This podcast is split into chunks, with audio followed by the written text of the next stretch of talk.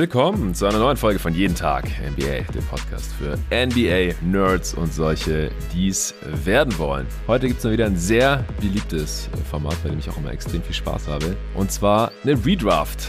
Die Klasse von 2016 ist dran, bald schon sechs Jahre her, wie die Zeit vergeht. Ich kann mich noch sehr gut an diesen Jahrgang erinnern. Und wie die letzten Male auch schon bei den Redrafts, habe ich mal wieder den Torben Adelhardt am Start. Hey Torben.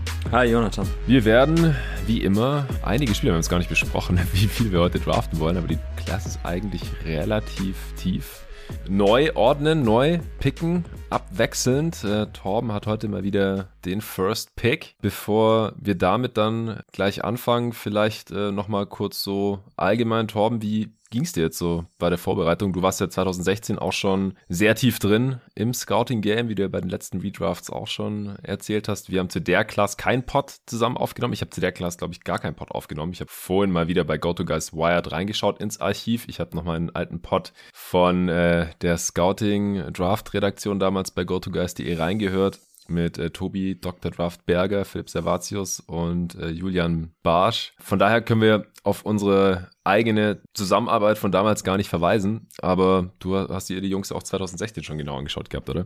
Ja, genau. Bei basketball.de war das damals. Da hatten wir auch eine relativ große NCAA Scouting Abteilung, weil das war kurz nach dem Merger von Crossover Online und Court Review. Und da haben wir uns dann auch einzelne Jungs äh, rausgepickt und die quasi auf jeden Redakteur verteilt, der dann wirklich über die ganze Saison weg den äh, Spieler scouten sollte und am Ende halt ein größeres Profil schreiben sollte. Und äh, ich hatte damals Ben Simmons, habe mich wirklich durch alle LSU Games von Ben Simmons gequält damals und habe dann am Ende auch einen Artikel geschrieben. Ich glaube, es war bis dato mein längster, ich glaube irgendwie knapp 4000 Wörter oder 3000 Wörter. Ja. Auf jeden Fall ein relativ langes Profil. Auch damals, da, da fing das auch an, dass man so Clips sich ziehen konnte in dem Artikel, ein bisschen multimedial aufbereiten konnte. Und ich weiß auch noch, ähm, meine Überschrift damals bei dem Ben Simmons Profil war Franchise Player als Antithese, Fragezeichen, weil Ben Simmons wirklich ein sehr kompliziertes Prospect war. Ja, grundsätzlich muss ich erstmal sagen, ich freue mich heute riesig auf diese Redraft. Ich habe dir ja schon im Vorgespräch gesagt, also es ist für mich eine der interessantesten, kompliziertesten, weirdesten Draft Classes der letzten Jahre. Ja, ähm, definitiv. Damals, da, damals war auch schon klar abzusehen, dass das ein bisschen komplizierter für uns als Scouts wird, weil ähm, ESPN Top 12 habe ich mir damals angeschaut von der Recruiting Class, von der High School Class damals. Mhm. An eins war Simmons und dann fing es auch schon an. An zwei war Scal Labissiere, ja. drei Brand Ingram, vier Jalen Brown und jetzt kommt es an fünf Henry Allenson, uh. dann Diamond Stone, Jake Diallo, Ivan Rapp, Caleb Swanigan, Malik Newman, Chase Jeter und Steven Zimmerman. Wow. Also ich glaube, bei mindestens der Hälfte der Jungs, genau, sagen bestimmt jetzt viele Zuhörer, what the fuck, so, oder ein krasses Callback jetzt, diese Namen nochmal zu hören. Also ich meine, Diamond Stone ist einer der geilsten Namen, die wir jemals wahrscheinlich hatten im, in unserem Scouting-Umfeld. Äh, aber ja, das zeigt einmal schon eben, dass die Recruiting-Class damals sehr Big Man geprägt war und diese Big Men auch ja nicht mehr wirklich so dem Zeitgeist entsprachen. Also sehr viele Low Post Center, ähm, mit Steven Zimmerman, auch ein interessantes Prospect, äh, knapp seven foot, war damals aus der Highschool echt sehr gefragt, ist äh, zu UNV gegangen und da hat man auch schon gesehen, okay, ich glaube, der wurde von Orlando sogar gepickt in der zweiten Runde, mhm. aber das waren so viele Spieler, wo man eigentlich gedacht hat, auch Henry Allenson von Marquette, ein Power Forward mit, ähm, mit interessanten Shooting Skills oder guten Shooting Ansätzen, aber wo man damals sich auch schon gefragt hat, so wen soll er in der NBA verteidigen? Und das gilt für sehr viele Spieler, also auch für einen Ivan Rapp, für einen Caleb Swanigan. So wen sollen diese Jungs in der NBA verteidigen? Und das hat sich halt wie ein roter Faden ein bisschen durch diese Recruiting Class gezogen. Auch die Aufbauspieler waren super flawed, die damals kamen. Isaiah Briscoe bei Kentucky. Ähm, ich glaube, das war der höchstgehandelste ähm, klassische Point Guard. Kurz danach kam Jalen Bronson als Five-Star ähm, Recruit. Und ja, das zeigt sich auch schon eben, dass diese Class, die wir damals hatten, so zumindest was die College Freshmen betrifft, bisschen komplizierter war. Scal Labissier, einer der absoluten Top Recruits, damals dann auch zu Kentucky gegangen, ähm, hatte eine sehr, sehr, ich sag mal, durchwachsene College-Karriere, ist super krass abgerutscht auf den Boards. Am Anfang war er noch so, ja, hat sie eigentlich mit Ben Simmons sogar vielleicht um den Number One Spot gebettelt mhm. und ja, hinten raus war dann eigentlich schon klar, dass sein Spiel noch so roh ist und so viele Fragezeichen auch bei seiner, ähm, ja, bei, bei der, bei der, oder wie man quasi seine Skills, die er jetzt schon zumindest angedeutet hat, wie die überhaupt in der NBA zu tragen kommen sollen, weil er eigentlich hinten ständig aufgefressen wurde im Post und auch keine richtigen Help-Instinkte hatte. Und ja, das hat man jetzt ja auch in der NBA schon gesehen. Also von daher, wie gesagt, so die reine Freshman-Class, die spiegelt schon echt super wieder, wie wild der Jahrgang war. Dazu ähm, habe ich nochmal nachgeguckt, 28 Internationals wurden gedraftet. Das ist bis heute der Rekord. Mhm. Auch da eben so ein bisschen im Zusammenhang mit der schwächeren amerikanischen Highschool-Class, die damals kam. Man, man hatte mit, am Ende des Tages mit Ben Simmons und Brandon Ingram relativ klar 1A und 1B Lösung ja. vor der Draft. Also die beiden waren schon wirklich sehr deutlich im Endeffekt dann so die Hauptpreise und auch da haben dann später eigentlich die 76ers nicht mehr so einen richtigen Hehl draus gemacht, kurz vor der Draft, dass sie Ben Simmons picken werden. Und ähm, was ich jetzt noch super interessant fand, als ich jetzt ähm, mir die Class nochmal angeschaut habe, wir haben Stand heute sieben All-Stars in dieser Class. Ähm, ja. Zum Vergleich 2014 und 15, die wesentlich gehypter waren, ähm, haben wir fünf beziehungsweise sogar nur vier All-Stars. Hm. Und ähm, wie gesagt, wir werden gleich noch eine Menge rumdiskutieren, aber all diese All-Stars sind in meinen Augen auch ja mit diversen Fragezeichen behaftet. Also es, gibt halt keine Clear-Cut Superstars in dieser ähm, ja. Draft-Class. Und bei vielen Spielern, ja, so prominentes Beispiel ist natürlich Ben Simmons, haben wir auch viele What-Ifs, die wir diskutieren können und auch so Spieler wie DeJounte Murray, die, wo wir jetzt gerade erstmal noch ein bisschen so am Scheideweg der Karriere stehen und gar nicht wissen, so, was das Ceiling ist, wo er sich noch hinentwickeln kann. Also von daher, ich bin super gespannt, wie bei uns sich das gleich alles äh, abspielen wird bei welchen Spielern wir ein bisschen mehr diskutieren müssen. Und ich bin vor allem echt, also das ist die interessanteste Frage für mich, wo wird Ben Simmons landen? Ja, da habe ich mir auch die letzten Tage schon Gedanken drüber gemacht. Auch gestern äh, mit Arne nach unserer Aufnahme mit Rob zusammen. Also wir nehmen jetzt hier am äh, Freitag, den 8. April auf. Der Pod könnte aber erst kommen. Irgendwann mal, wenn ich vielleicht einen Tag Pause mache von der äh, Playoff-Berichterstattung, die ja jetzt bald ansteht. Ist aber auch egal. Das Thema wird in drei Wochen ja noch genauso aktuell oder wenig aktuell sein wie am heutigen Tage. Ja, gestern jedenfalls hatte ich mit Arne und Rob aufgenommen. Danach sind wir noch Mittagessen gegangen und da habe ich mir erzählt, dass wir heute zusammen Redraft 2016 aufnehmen und haben mir kurz überlegt, wer, wer war denn da so drin und was äh, werden dann da so die Schlüsselentscheidungen sein und dann auch, oh mein Gott, Ben Simmons, was machen wir denn mit dem? Arne hat die Takes, die ich jetzt hier noch nicht raushauen werde und auch ich selbst natürlich noch nicht verraten, wo ich Ben Simmons auf meinem Board aktuell habe. Aber ja, super, super spannende Class auf jeden Fall. Ähm, wie vorhin schon erwähnt, sie ist ziemlich tief. Äh, hier sind schon viele gute Rollenspieler dabei oder Spieler, die eine lange Rollenspielerkarriere haben können. Äh, auch wie schon 2015, 2014 erwähnt, viele Spieler sind hier noch pre-prime, ja, haben ihr, ihren, haben ihre besten Jahre vielleicht noch vor sich, haben vielleicht noch nicht mal die Hälfte ihrer Karriere gezockt. Das ist erst sechs Jahre her, noch nicht mal sechs Jahre. Die Spieler sind erst in ihrer sechsten Saison. Das muss man alles im Hinterkopf behalten, dass wir hier jetzt auch noch viel projizieren. Und im Vergleich zu Redrafts der Classes von, weiß ich nicht, wie ich mit Nico angefangen habe, 2003 oder 2010 auch, im Vergleich, wo halt der Großteil der Karriere oder die gesamte Karriere schon rum ist bei den allermeisten Spielern dieser Jahrgänge. Das ist halt hier natürlich äh, noch nicht der Fall. Manche Spieler sind dann auch erst später in die NBA gekommen und haben erst äh, vier Jahre gespielt oder so aus verschiedenen Gründen. Von daher, es, es wird immer ja, unklarer und spannender, weil wir halt auch nicht wissen können, wie die weiteren Karrieren hier noch verlaufen. Und ich glaube, dann wird es auch immer subjektiver, was man von diesen Spielern, von diesen Skillsets in der NBA in der Zukunft halt auch noch erwartet und hält. Du hast gerade schon noch mal ein paar interessante allgemeine Sachen zur Draft angeschnitten. 28 Internationals, das äh, ist natürlich heftig. Wir hatten den zweiten australischen First Pick ever nach Andrew Bogut mit Ben Simmons. Wir hatten den ersten Österreicher, der gedraftet wurde mit Jakob Pöltl. Wir äh, hatten viele Franzosen, die gedraftet wurden, die meisten ever in einer Class mit Yabusele, äh, Luabu, Cabarro, äh, und da noch ein paar Spielern, die ja keine NBA-Spieler geworden sind. Äh, Michino, Cordinier und Corneli. Corneli war sogar auf dem Go-To-Guys äh, Power Ranking, wenn ich mich recht entsinne. Wurde dann aber erst irgendwann in der zweiten Runde gedraftet. Wir hatten den ersten Ägypter, der gedraftet wurde mit Dooley, mit Abdel Nader der ja mittlerweile auch keinen NBA-Vertrag mehr hat. Leider die Suns haben ihn entlassen, weil er Knieprobleme äh, hatte und einfach nie spielen konnte jetzt diese Saison. Zieht sich aber auch schon so ein bisschen durch seine Karriere. Zwei Chinesen, die gedraftet wurden, keine Rolle gespielt haben jetzt im Endeffekt mit äh, Zhu Qi und Wang Zelin. Äh, ich kann kein Chinesisch, sorry, wenn ich es falsch ausgesprochen habe. Also da ging international schon einiges, aber so wirklich festgesetzt äh, haben sich dann nicht so viele von diesen Internationals und auch heute unsere Top-Picks. Da werden ein paar der Top-Picks von damals dabei sein. Die Top 3 hast du jetzt ja auch schon ein paar Mal angeschnitten von damals. Äh, Simmons, Ingram, Brown. Danach wurde es relativ wild in dieser Lottery und unterm Strich äh, waren da geile Spieler dabei, aber halt auch absolute Busts, also Spieler, die einfach jetzt schon nicht mehr in der NBA sind, wo man auch sagen kann, das wird wahrscheinlich nichts mehr in der Lottery. Äh, dann in der ersten Runde haben immerhin alle Spieler, die gedraftet wurden, mal eine NBA-Minute gesehen. Das haben wir auch nicht jedes Jahr. In der zweiten Runde haben wir auch nur fünf Spieler, die gedraftet wurden und nie auf dem NBA-Parkett standen. Das ist auch noch relativ wenig und wir haben so viele undrafted Spieler hier, die yes. eine NBA-Rolle ja. haben. Das ist unfassbar. Also ich glaube, das ist die beste undrafted Class, die ich bisher überhaupt hier in irgendeiner Redraft drin hatte. Ja, absolut. Ich habe auch, kann ich ja schon mal spoilern, ich habe drei Spieler in meiner Top 15 undrafted. Äh, das habe ich jetzt nicht gezählt, aber bei mir wird's. Wie viele Spieler hast du jetzt gerankt auf deinem Board, damit wir das vielleicht noch kurz abklären können? Ich habe 29 drauf. Ja, ich habe 33. Also ja, wir können vielleicht sogar die ganze erste Runde redraften, je nachdem, wie schnell wir hier vielleicht auch durchkommen. Und ich habe viele Spieler in diesen Top 30, die undrafted sind, so ungefähr 10, glaube ich, insgesamt. Ja, genau 10 habe ich auf dem Board zumindest. Du hast es mit den sieben verschiedenen All-Stars schon angesprochen. Wir haben zwei All-NBA-Spieler, zwei Rookies of the Year, ja, zwei, interessanterweise.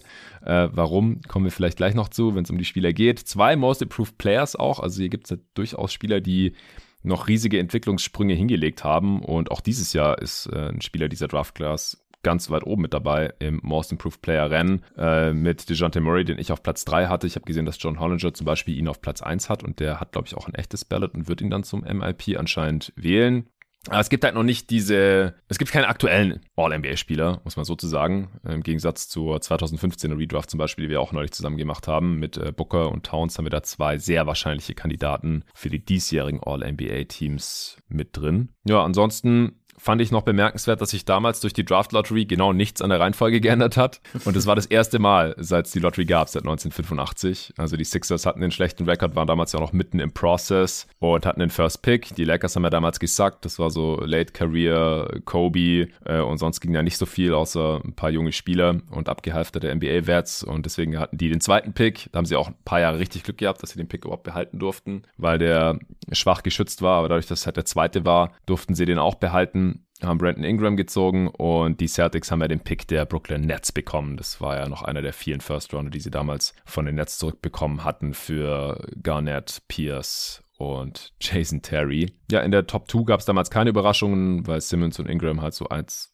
1A, 1B galten. Und ich glaube, wenn Simmons nicht der First Pick gewesen wäre, dann wäre das ein, ein riesen Schocker gewesen. Ja, jetzt, fast sechs Jahre später, sieht es vielleicht ein bisschen anders aus. Du hast den First Pick, weil wir uns hier abwechseln. Letztes Mal war ich dran und äh, habe Booker an 1 gezogen. Dieses Mal hast du den ersten Pick. Und ich bin auch ganz froh drüber, weil ich, ich habe jetzt natürlich auch eine 1 hier auf meinem Board stehen, aber ich finde, es ist nicht so hundertprozentig äh, klar und ich bin ganz froh drüber, dass ich dann einfach den Spieler, der, der irgendwie übrig bleibt, wahrscheinlich aus meinem Top-Tier hier dann nehmen kann. Nochmal zur Erinnerung, wir ziehen immer den BPA, also den, den besten Spieler an der jeweiligen Position und gehen jetzt nicht bei jedem einzelnen Pick so wirklich auf die damalige Teamsituation ein. Das würde einfach zu weit führen. In der Regel fahren die Teams in der Realität ja auch besser damit, wenn sie einfach den besten verfügbaren Spieler draften und jetzt nicht denken, oh, wir haben ja aber schon einen anderen Spieler auf der Position den müssten wir dann wegtraden oder müssen wir uns früher oder später entscheiden. Das ist meistens nicht so relevant, wie dass man einfach den, den besten Spieler an der Stelle zieht. Äh, Verletzungen spielen natürlich mit rein. Wir sind keine Wunderheiler und können da irgendwie nachträglich was verändern oder sagen, ja, aber hier, wenn wir den draften, dann hätte unser Medical Staff das alles ganz anders gemacht. Bei uns hätte der sich nicht verletzt hier bei der Franchise, wo wir den jetzt reinstecken. Das ist Quatsch. Deswegen das müssen wir natürlich mit berücksichtigen, die Availability. Und ja, Team Need, ja, das kann vielleicht als Tiebreaker genutzt werden, man kann es erwähnen, aber sollte ja nicht die Entscheidungsgrundlage bilden. Ja, Torben, für die Sixers an 1, 2016er Redraft. Wen nimmst du? Ich bin ultra gespannt. Ja, an 1 pick ich Jalen Brown, University of California. Habe ich auch eins. Hast du auch? Ah, ja. krass, okay, okay. Ja, also kurz mal die Zahlen jetzt aktuell. 402 NBA-Spiele, 16,5 Punkte pro Spiel, 5 Rebounds, 2 Assists. Über seine Karriere hinweg ein Offensivrating von 108 und eine True Shooting Percentage von knapp 57 Prozent. Ähm, ja, Jalen Brown, super, super spannendes äh, Prospect gewesen, an den sich auch ein bisschen die ja, die Geister haben geschieden. Ähm, mhm. Das Ding halt bei Jane Brown war, und das fand ich auch sehr interessant jetzt nochmal zu sehen bei der ESPN-Draft, die ich mir angeschaut habe, also beziehungsweise der ESPN-Berichterstattung. Da haben dann damals noch an, als die Celtics an drei gepickt haben, hat noch Jane Rose für Chris Dunn plädiert. Ja, ja. Und es hieß auch vorher, dass die Celtics den Pick eigentlich shoppen wollen, dass sie runtertraden wollen. Ähm, ja, aber ich glaube auch, dass Jane Brown tatsächlich der Wunschspieler war von Ainge, weil es halt sehr gut in dieses äh, Schema von ihm reinpasst, einfach Ring-Guys zu draften und gucken, wie man sie entwickelt entwickelt. Also wir hatten ja bei der 2015er Draft schon drüber gesprochen, dass eigentlich die Celtics sehr viele Assets aufgeben wollten, um an Justice Winslow heranzukommen. Jetzt in der 16er Draft äh, wurde es Jalen Brown, in der 2017er Draft wurde es dann ähm, Jason Tatum. Mhm. Also alle drei ähnliche Spielertypen, zumindest von der athletischen Veranlagung und von diesem Spielertypus halt Wing Creator mit eben Upside als, ähm, als Playmaker. Und ja, bei Jane Brown, ich habe ich auch mit dem Kollegen David schon hin und her diskutiert. Also ich war damals kein Fan. Ich hatte ihn, glaube ich, an acht oder neun auf meinem Board. Mhm. Also die athletischen Tools waren unfassbar. Der, der Buddy war für sein Alter schon unfassbar weit. Ähm, was mir aber gar nicht gefallen hat, war eigentlich sein komplette, ja, sein Ballhandling in Kombination eben auch mit seinem Playmaking und was er dann mit seinem Ballhandling anstellt.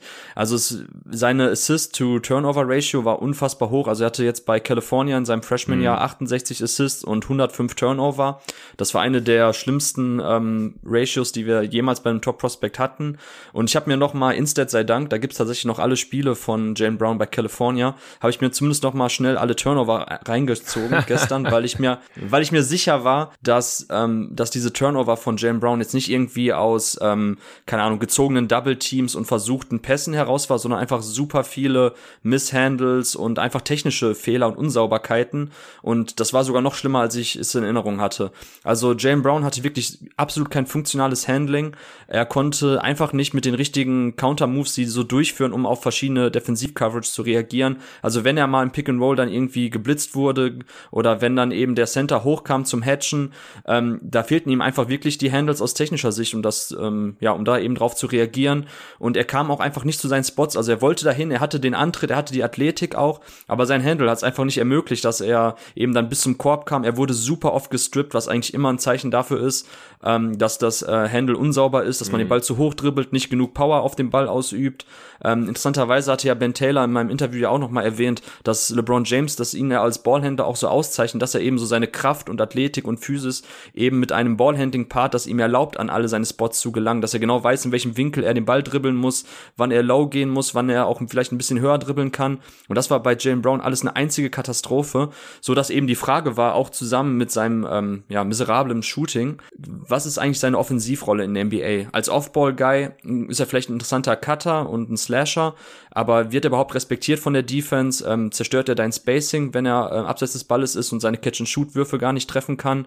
Und On-Ball eben die Frage, kommt er zu seinen Spots? Ähm, kann er auch für andere kreieren? Kann er seinen eigenen Abschluss effizient kreieren?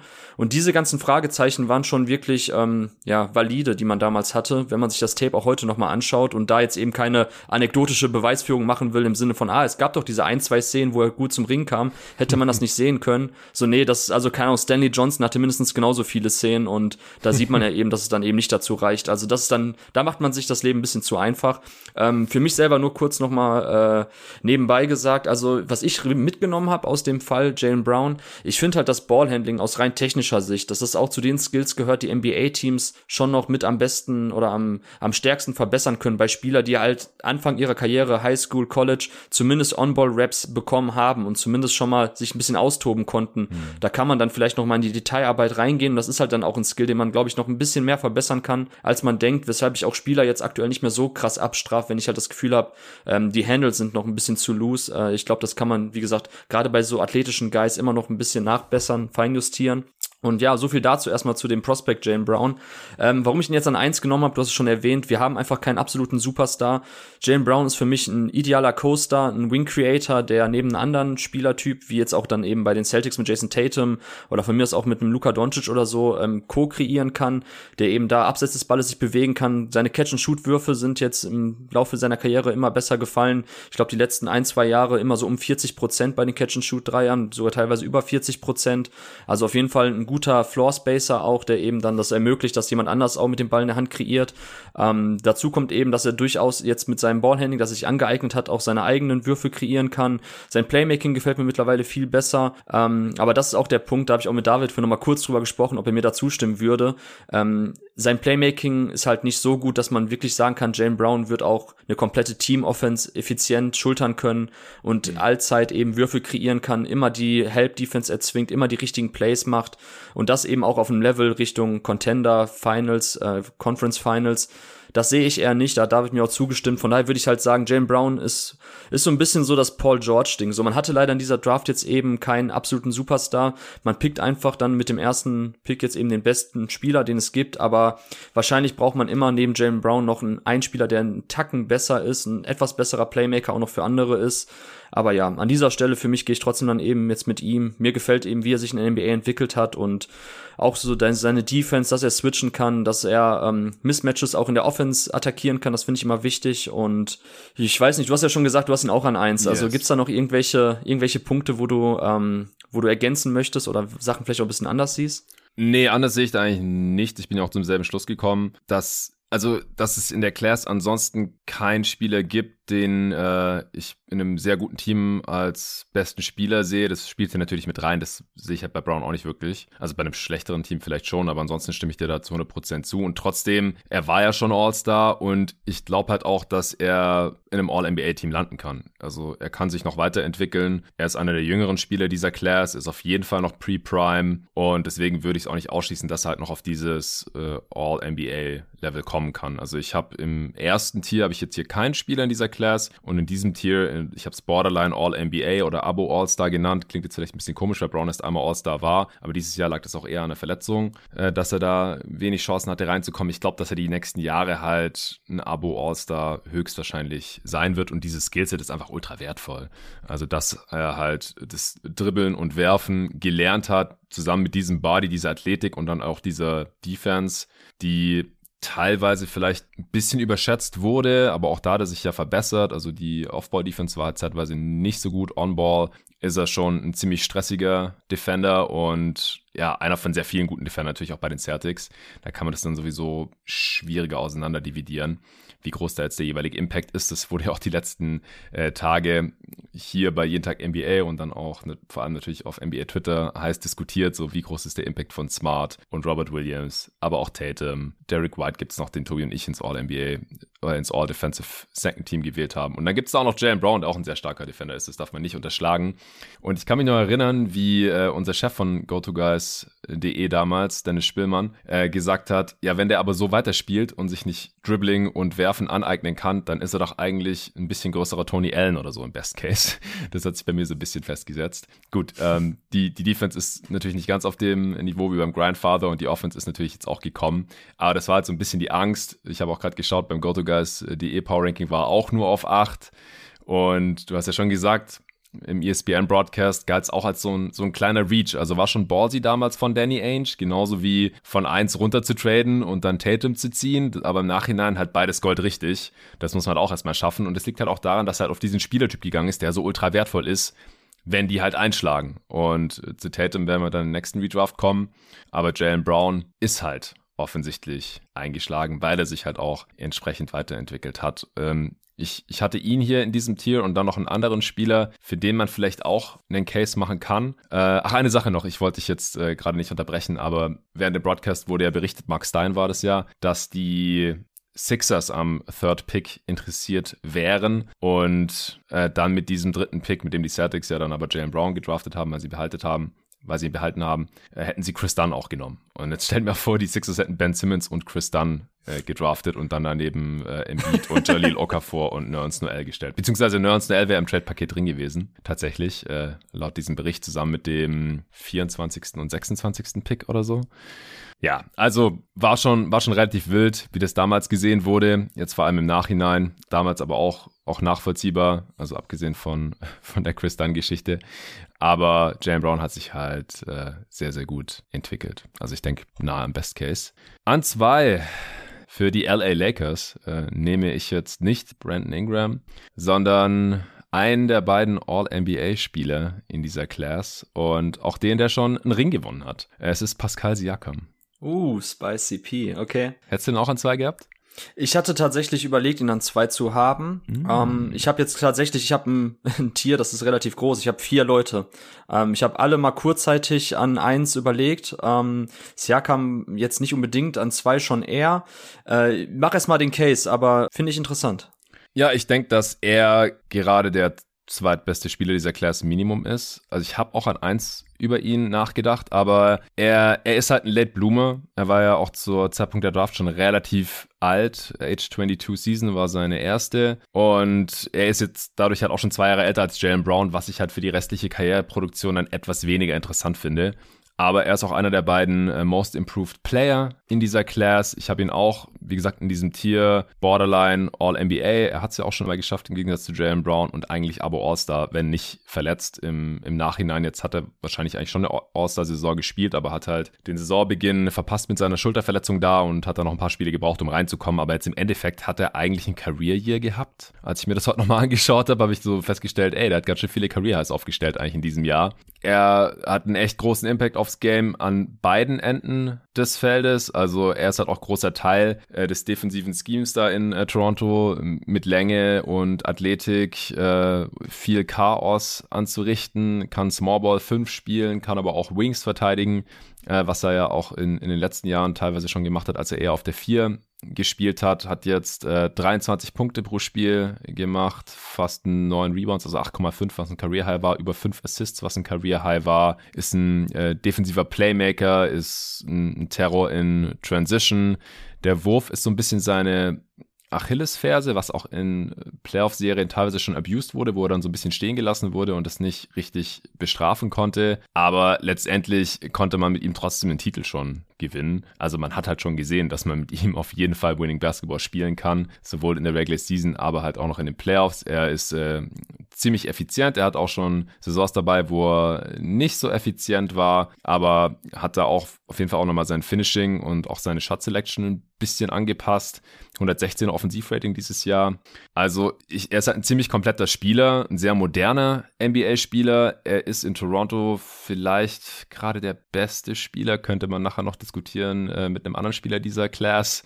Aber ja, ich, ich glaube halt, dass sein Skillset dann doch nochmal ein bisschen wertvoller ist als das äh, von, ich kann es doch sagen, Fred Van Vliet ist einer der undrafted Spieler in dieser Class, der halt dieses Jahr als All-Star geworden ist, während es äh, Siakam ja nicht geworden ist. Auch wenn man sich anschaut, dass äh, seine Teams immer massiv besser performen, wenn er auf dem Feld ist nach seiner Rookie-Saison. Das ist aus meiner Sicht auch kein Zufall und unterscheidet ihn übrigens auch von Jalen Brown zum Beispiel. Der hat da ein paar Saisons, wo es ein bisschen komisch aussieht, kann aber halt natürlich auch an Staggering liegen und so. Ich will jetzt hier, wie gesagt, hier nicht Single-Season plus minus überbewerten, aber über die Karriere zum Beispiel sieht es halt bei Siakam richtig krass aus mit einem plus 7,0er Wert on-off und on-court plus 6,9. Das sind halt richtige Starzahlen. Also einfach wie andere Stars, die über ihre Karriere ihre Teams auch immer konstant sehr viel besser gemacht haben, wenn sie auf dem Feld waren und halt auch die Gegner konstant ausgescored haben. Das passt bei Siakam auch schon sehr, sehr gut ins Bild. Also wenn er nicht zwei Jahre älter wäre als Jalen Brown, dann hätte ich ihn wahrscheinlich an eins genommen sogar.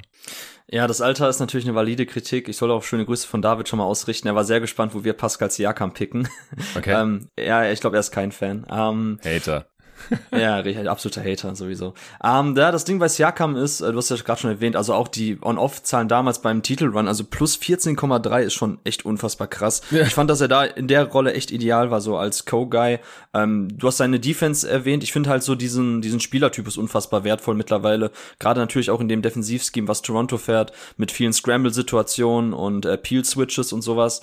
Ähm, ist halt so dieser 4-5er Roma-Typ, so ja, Weakside-Help-Defender. Genau. Ähm, unfassbar unfassbar wichtiger ähm, Defensivtypus. Und ähm, was ich mir halt äh, aufgeschrieben habe noch, so warum ich ihn dann als auch nur an vier habe, ähm, seine Limitation in der Onboard Creation, also wie er am Anfang auch dann gestruggelt hat ähm, nach der Saison, wo Kawhi dann auch weg war und auch sein sein, äh, seine Points per Shot Attempt, die sind von 126,3 auf 111,2 ähm, runterge runtergerauscht. Das lag natürlich eben daran, was er für Würfe genommen hat, dass er jetzt viel mehr eben On-Ball oder als primäre Angriffsoption erstmal kreieren musste, schwerere Würfe nehmen musste, die halt nicht aufgelegt wurden von Kawhi und Co. Aber da hat er sich ja davon erholt eigentlich mittlerweile. Davon hat er sich jetzt erholt und was ich halt jetzt finde, ähm, was man sieht, er nutzt richtig, richtig gut so seine Rim Pressure. Also er kommt, er kriegt den Ball ja oft so auf dem Flügel, wo er dann seinen Gegner und oftmals sind es auch Mismatches dann attackiert. Er hat halt einen schnelleren ersten Schritt als viele seiner Wing Defender.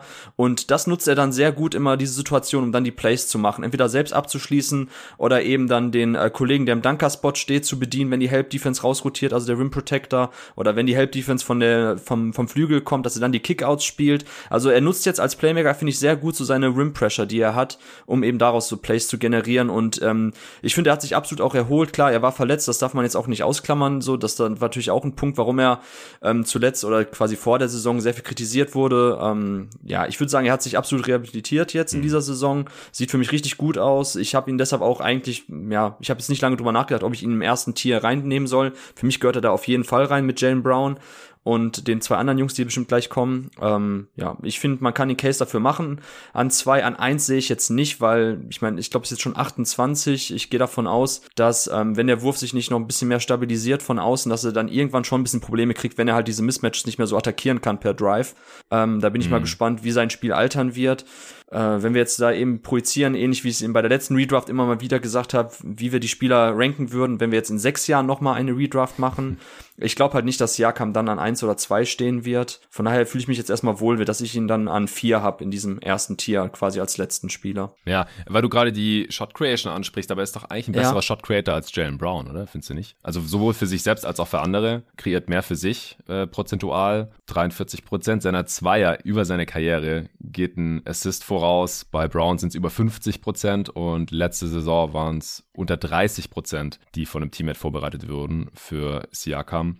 Und bei Jalen Brown halt immer noch 47 Prozent. Also er kreiert sehr viel mehr für sich selbst, ist trotzdem effizienter als Brown und er kreiert ja auch mehr für seine Mitspieler. Also ich finde ihn Stand jetzt schon besser als Jalen Brown noch. Mm, interessant, ja, puh, weiß ich nicht, ob ich da Defensiv hat er auch mehr Impact. Ja, also, das stimmt, das sage ich ja. Also was macht seine, Brown besser? Was macht Brown besser? Ähm, ich würde schon sagen, dass Jalen Brown an und für sich der Spieler ist, den ich, ähm, gegen den ich schwerer schemen kann im 1 gegen 1. Mhm. Wenn ich Siakam seine Stärken wegnehme, das ist vor allem eben der Drive über die rechte Hand, wenn ich einen passenden Spielertyp habe, den ich gegen ihn stellen kann. Ich glaube schon, dass man Siakams Kreise ein bisschen stärker einengen kann oder eher einengen kann, als von Jalen Brown in Isolation. Einfach wenn, wie gesagt, Brown ist für mich immer auch noch ein bisschen Work in Progress. Also ich finde ja, die letzten beiden Jahre, so wenn es in diese Richtung weitergeht, so und deshalb habe ich ihn jetzt auch in eins genommen, weil wenn wir heute redraften würden, dann würde ich ja gucken, welcher Spieler mir vielleicht jetzt auch eben das gibt, was er bislang in seiner Karriere gegeben hat, plus das, was noch kommt. Klar. Und wenn ich diese Projektion mit reinnehme und gerade auch so das Isolation Scoring gegen ähm, gegen andere Spielertypen, finde ich bei Jalen Brown vielleicht dann auch echt noch ein bisschen wertvoller. Und ich glaube, so diese Assist Percentage Zahlen liegen auch ein bisschen an dem Spieler, äh, an dem Spielsystem der Celtics, wo er dann oftmals so Second Side Creation übernimmt oder dann halt auch direkt hochgeht, wenn der Wurf eben von anderen Spielern, weil ich finde auch ganz ehrlich klar, man gibt so Parallelen zwischen den Raptors und den Celtics bei den Rollen, also auch die Raptors haben ja Zeit der Karriere von Siakam immer noch andere Leute gehabt, wie äh, Kyle Lowry, wie ein Fred Van Vliet, wie ein Kawhi Leonard, die mhm. quasi erstmal kreiert haben und wo dann ähm, Pascal Siakam mehr oder weniger Scramble-Situationen auflösen konnte, beziehungsweise dann eben attackieren konnte. Ähm, das ist bei Jalen Brown ja ähnlich, wo man dann auch eben Jason Tate, Marcus Smart, ähm, Kyrie Irving, Kemba Walker, wen auch immer man da nennen möchte bei den Celtics. Ähm, das ist schon vergleichbar, aber ich finde halt trotzdem, dass Jalen Brown, dem traue ich noch aktuell irgendwie ein bisschen mehr über den Weg, wenn es um jetzt auch so seine Self-Creation Upside noch geht.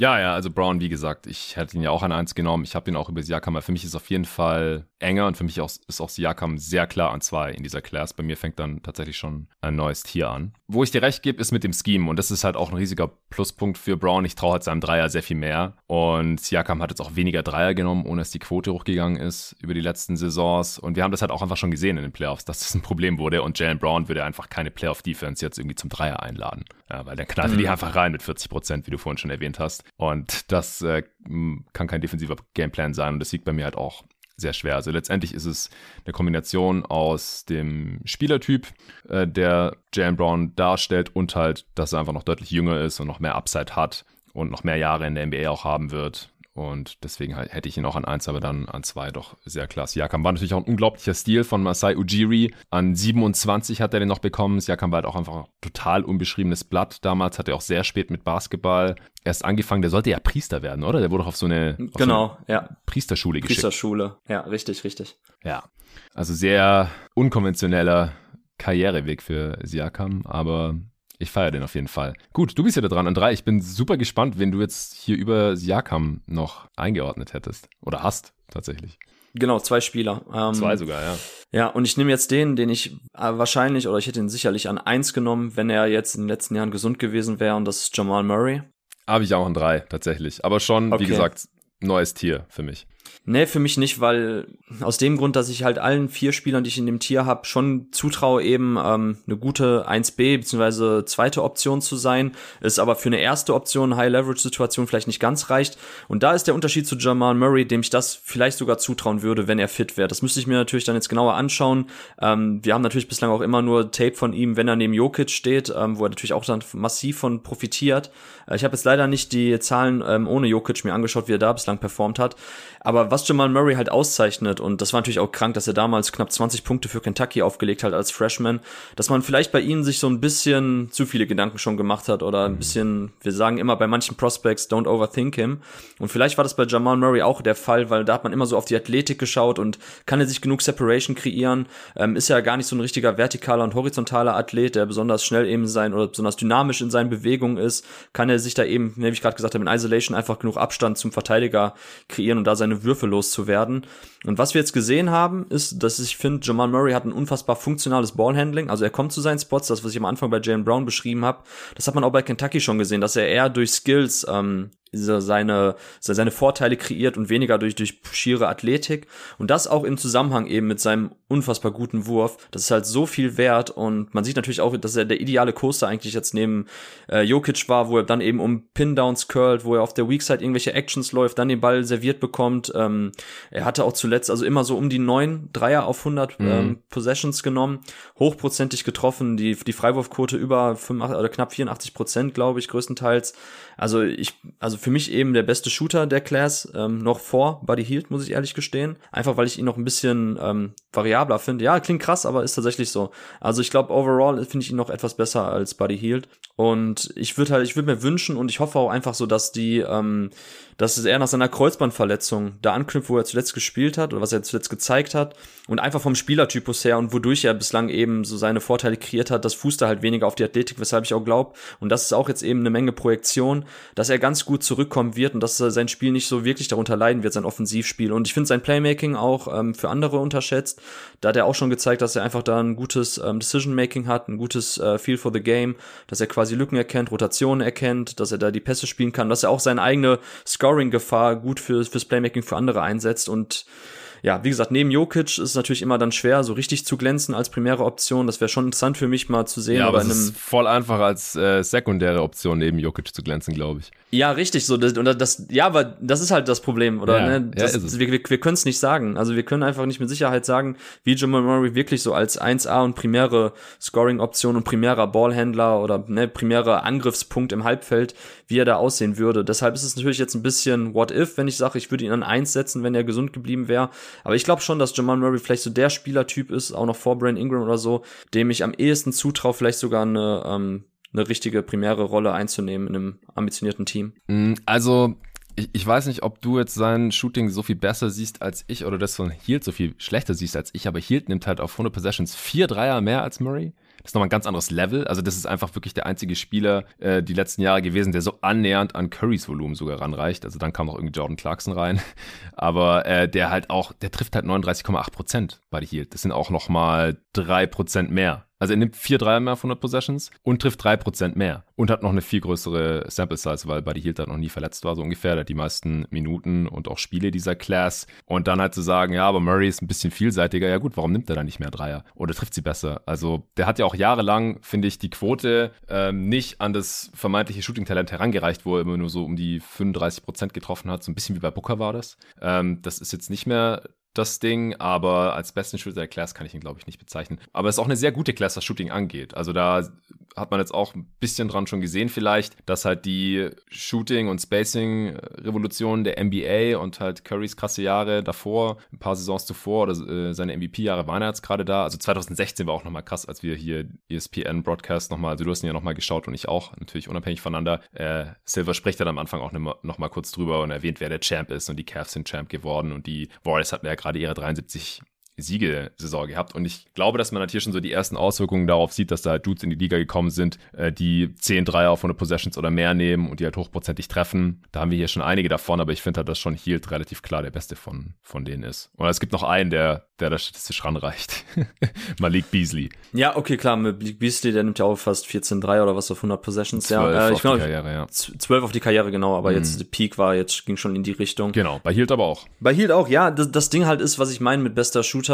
Ähm, sagen wir mal, wertvollster Shooter, wenn es auch darum geht, ähm, eine größere Offensivrolle einzunehmen, weil ich ihn einfach off the dribble, da macht er einfach noch so viel mehr als Buddy Hield und ähm, Buddy ist natürlich ein richtig, richtig krasser Shooter, so und ich finde aber eben, keine Ahnung, Steph Curry ist natürlich ein falscher Vergleich. Wie gesagt, ich will Jamal Murray, vielleicht bewerte ich das ein bisschen zu sehr über, dass ich finde, ihn kann man auch noch viel mehr eben so in Isolation schicken und da nimmt er dann halt seine Würfe, ne, seine Sprungwürfe oder aus Handoff-Aktionen und nicht einfach nur, ich habe zwar vorhin erwähnt, ne, diese Pin-Down-Actions und äh, Weakside-Stagger-Aktionen, aber ich finde halt grundsätzlich, die, ich finde es unfassbar wertvoll, wenn man einen Spieler hat, der, der auch Second Sight irgendwie kreieren kann, der neben Jokic, wie es dann Murray macht, und eben dieses Shooting dann hochprozentig trifft. Gut, klar, 34 Prozent in einer Saison war das, glaube ich, oder sogar unter 34 in seiner ersten. Mhm. Ist jetzt nicht besonders toll. Ähm, du hast jetzt gerade, wie gesagt, Volumen angesprochen, Effizienz im Quervergleich zu, ähm, zu Buddy Hield. Aber ich nehme halt jetzt noch ein bisschen mehr so die unterschiedlichen Shooting-Playtypes mit rein. Und da finde ich das einfach auf einem höheren, ähm, auf einem höheren Level betrachtet wichtiger, das, was mir Jamal Murray dann geben könnte als Shooter, als eben da. Beziehungsweise ich finde halt Shooting ist für ihn der Dosenöffner ähm, in Kombination mit seinem Ballhandling, warum er dann eben vielleicht auch eine primäre Option sein könnte. Ja, aber was ich in dem Zusammenhang auch noch mal kurz angebracht haben wollte, ist, stell dir mal vor, Buddy Hield hätte jetzt die ganze Zeit in Denver neben Jokic gespielt und hätte er wahrscheinlich noch viel mehr Dreier nehmen können und die noch besser getroffen. Er hätte die ganze Zeit in irgendwelchen Trash-Teams, Pelicans, bei den Kings, jetzt bei den Tanking äh, Pacers noch 24 Spiele oder so gemacht. Und dann aber neben Jokic, also klar, neben Jokic hat Murray eine kleine Rolle, als wenn er jetzt irgendwie der Allein Alleinunterhalter irgendwo gewesen wäre, wie äh, Devin Booker zum Beispiel, mit dem er auch schon viel verglichen wurde. Aber auf der anderen Seite hat er ja wahrscheinlich auch viele, viel einfachere Abschlüsse gehabt, als jetzt ein, ein Buddy Hield gerade im Vergleich. Also ich habe hier Hield nicht an in diesem Tier, ich habe Murray auch auf drei. Ich habe auch überlegt, ob ich ihn ins selbe Tier mit Brown und Siakam stecken möchte, aber dafür habe ich einfach zu wenig von ihm bisher gesehen auf diesem Borderline All-NBA-Level. All-Star war er auch noch nie annähernd, ehrlich gesagt. Und ich habe gerade mal geguckt, geguckt nebenher, während du gesprochen hast. Und die letzten paar Jahre mir äh, bei Clean the Glass die Lineups ohne Jokic mit Murray anzeigen lassen. Und mhm. die Offenses waren halt immer ziemlich trashig. Also, das okay. ist echt nicht geil gewesen. Siebtes Percentile in der letzten Saison. Siebtes Percentile.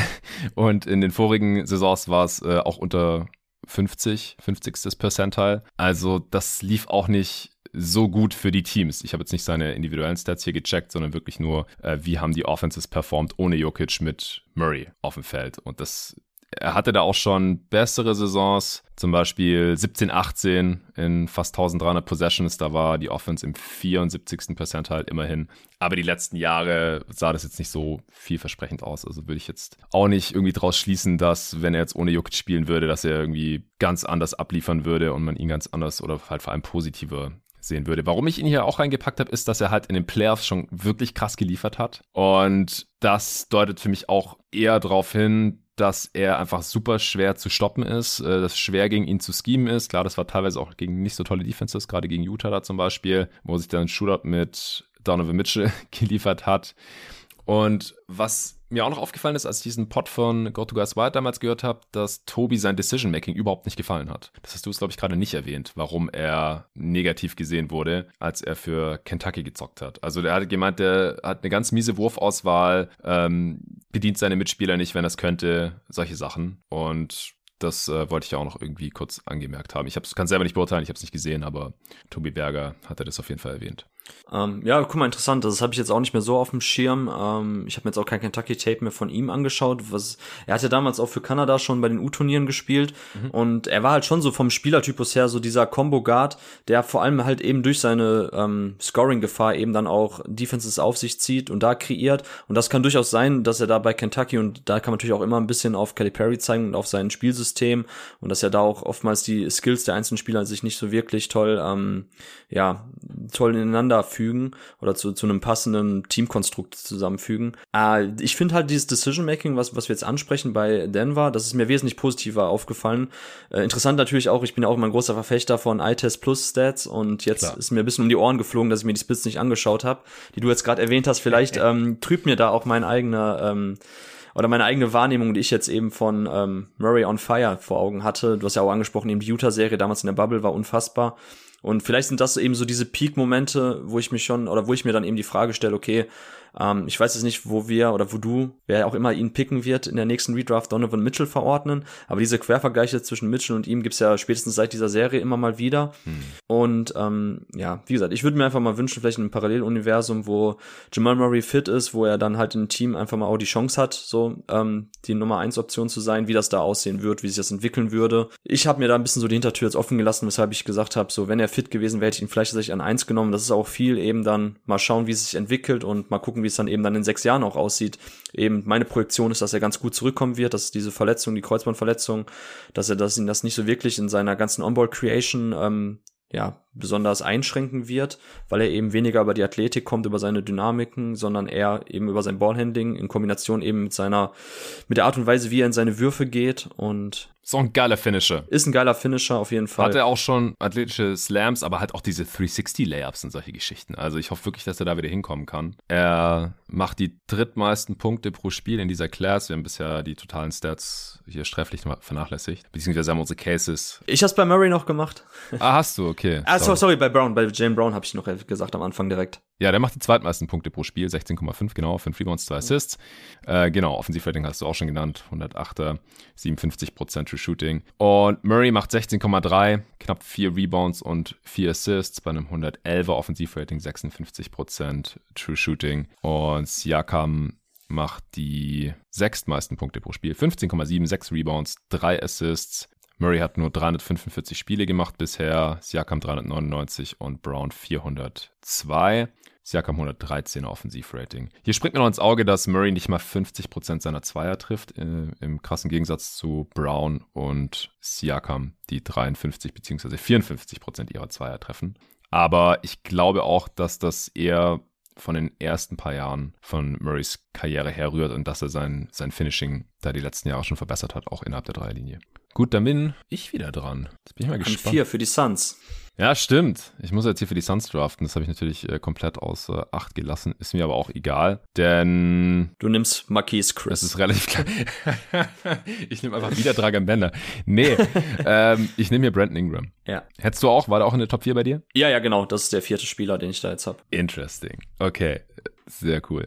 Äh, ja, gut, Dragan Bender damals ist hier der erste Bast. Leider, leider. Ich habe damals große Stücke auf ihn gehalten. Ich mag sein Skillset nach wie vor, aber er hat es leider nie so zusammenbringen können. Auf dem Basketballfeld äh, Brandon Ingram schon viel mehr. Also ich finde, dass er damals in zwei gepickt wurde, kann man immer noch rechtfertigen. Anscheinend haben wir ihn jetzt auch in so einer Redraft vor Ben Simmons ja, nachdem er damals gedraftet wurde.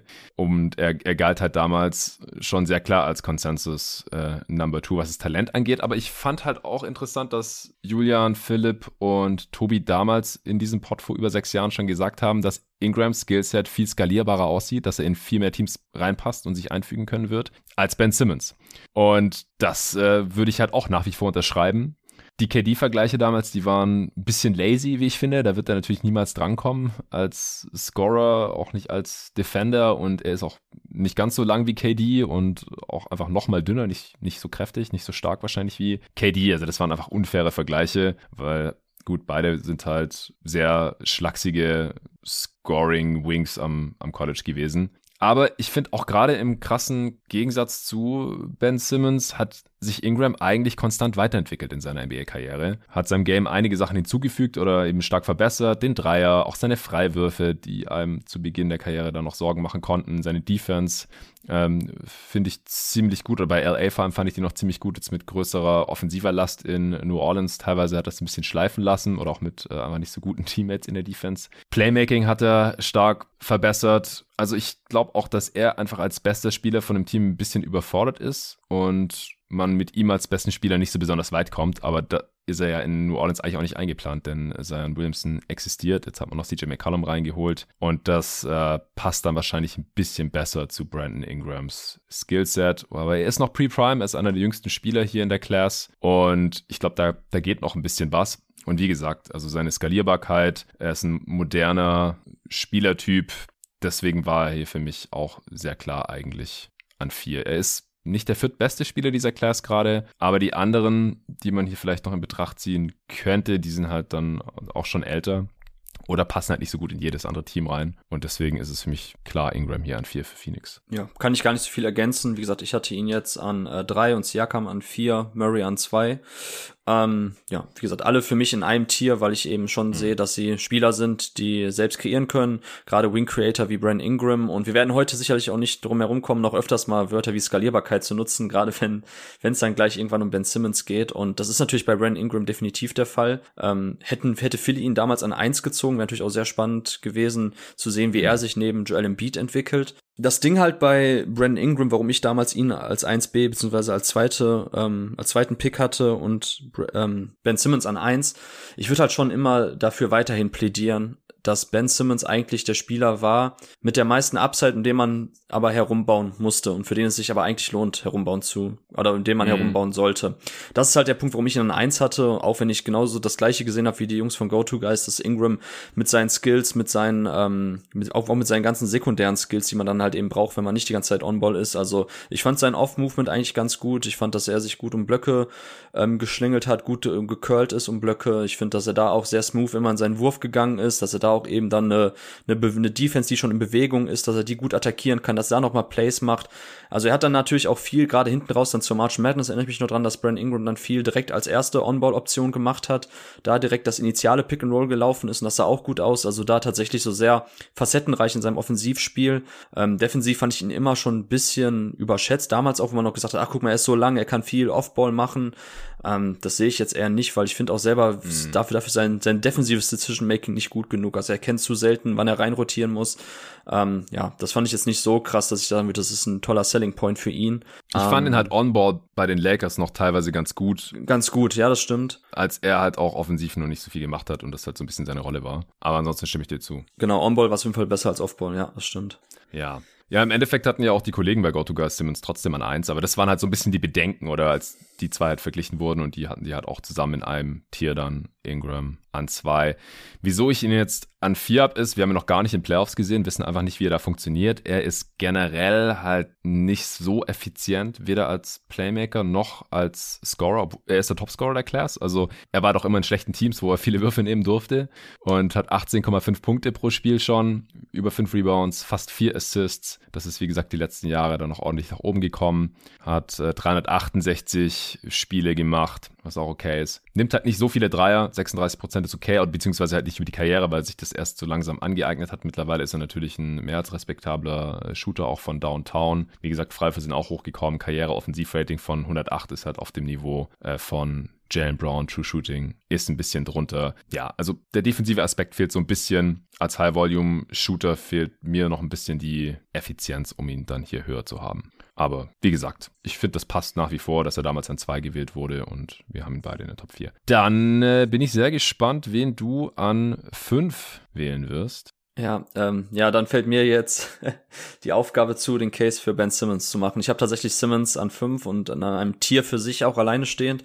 Ich finde es jetzt ganz cool, dass er zu den Timberwolves kommt. Äh, ich glaube tatsächlich, Carl Anthony Towns wäre ein ziemlich geiler Fit neben Simmons gewesen. Ja, Tatsache, da habe ich überhaupt nicht drauf geachtet und bei mir würde Simmons jetzt noch nicht kommen. Mhm, ist absolut legitim. Also wie gesagt, ich, ich glaube jetzt bei Ben Simmons da ähm, da können wir diskutieren.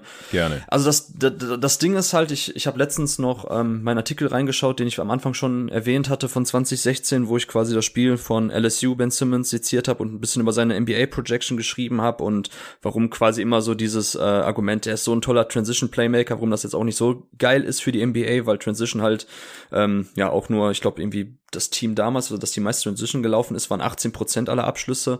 Also wenn das eben so der, der so dein absolutes Pluspunkt als Spieler ist, dann ähm, wird, sollte man sich lieber mal darüber unterhalten, welche Defizite er im Halbfeld mitbringt, anstatt zu sagen, er ist ein toller Transition Playmaker.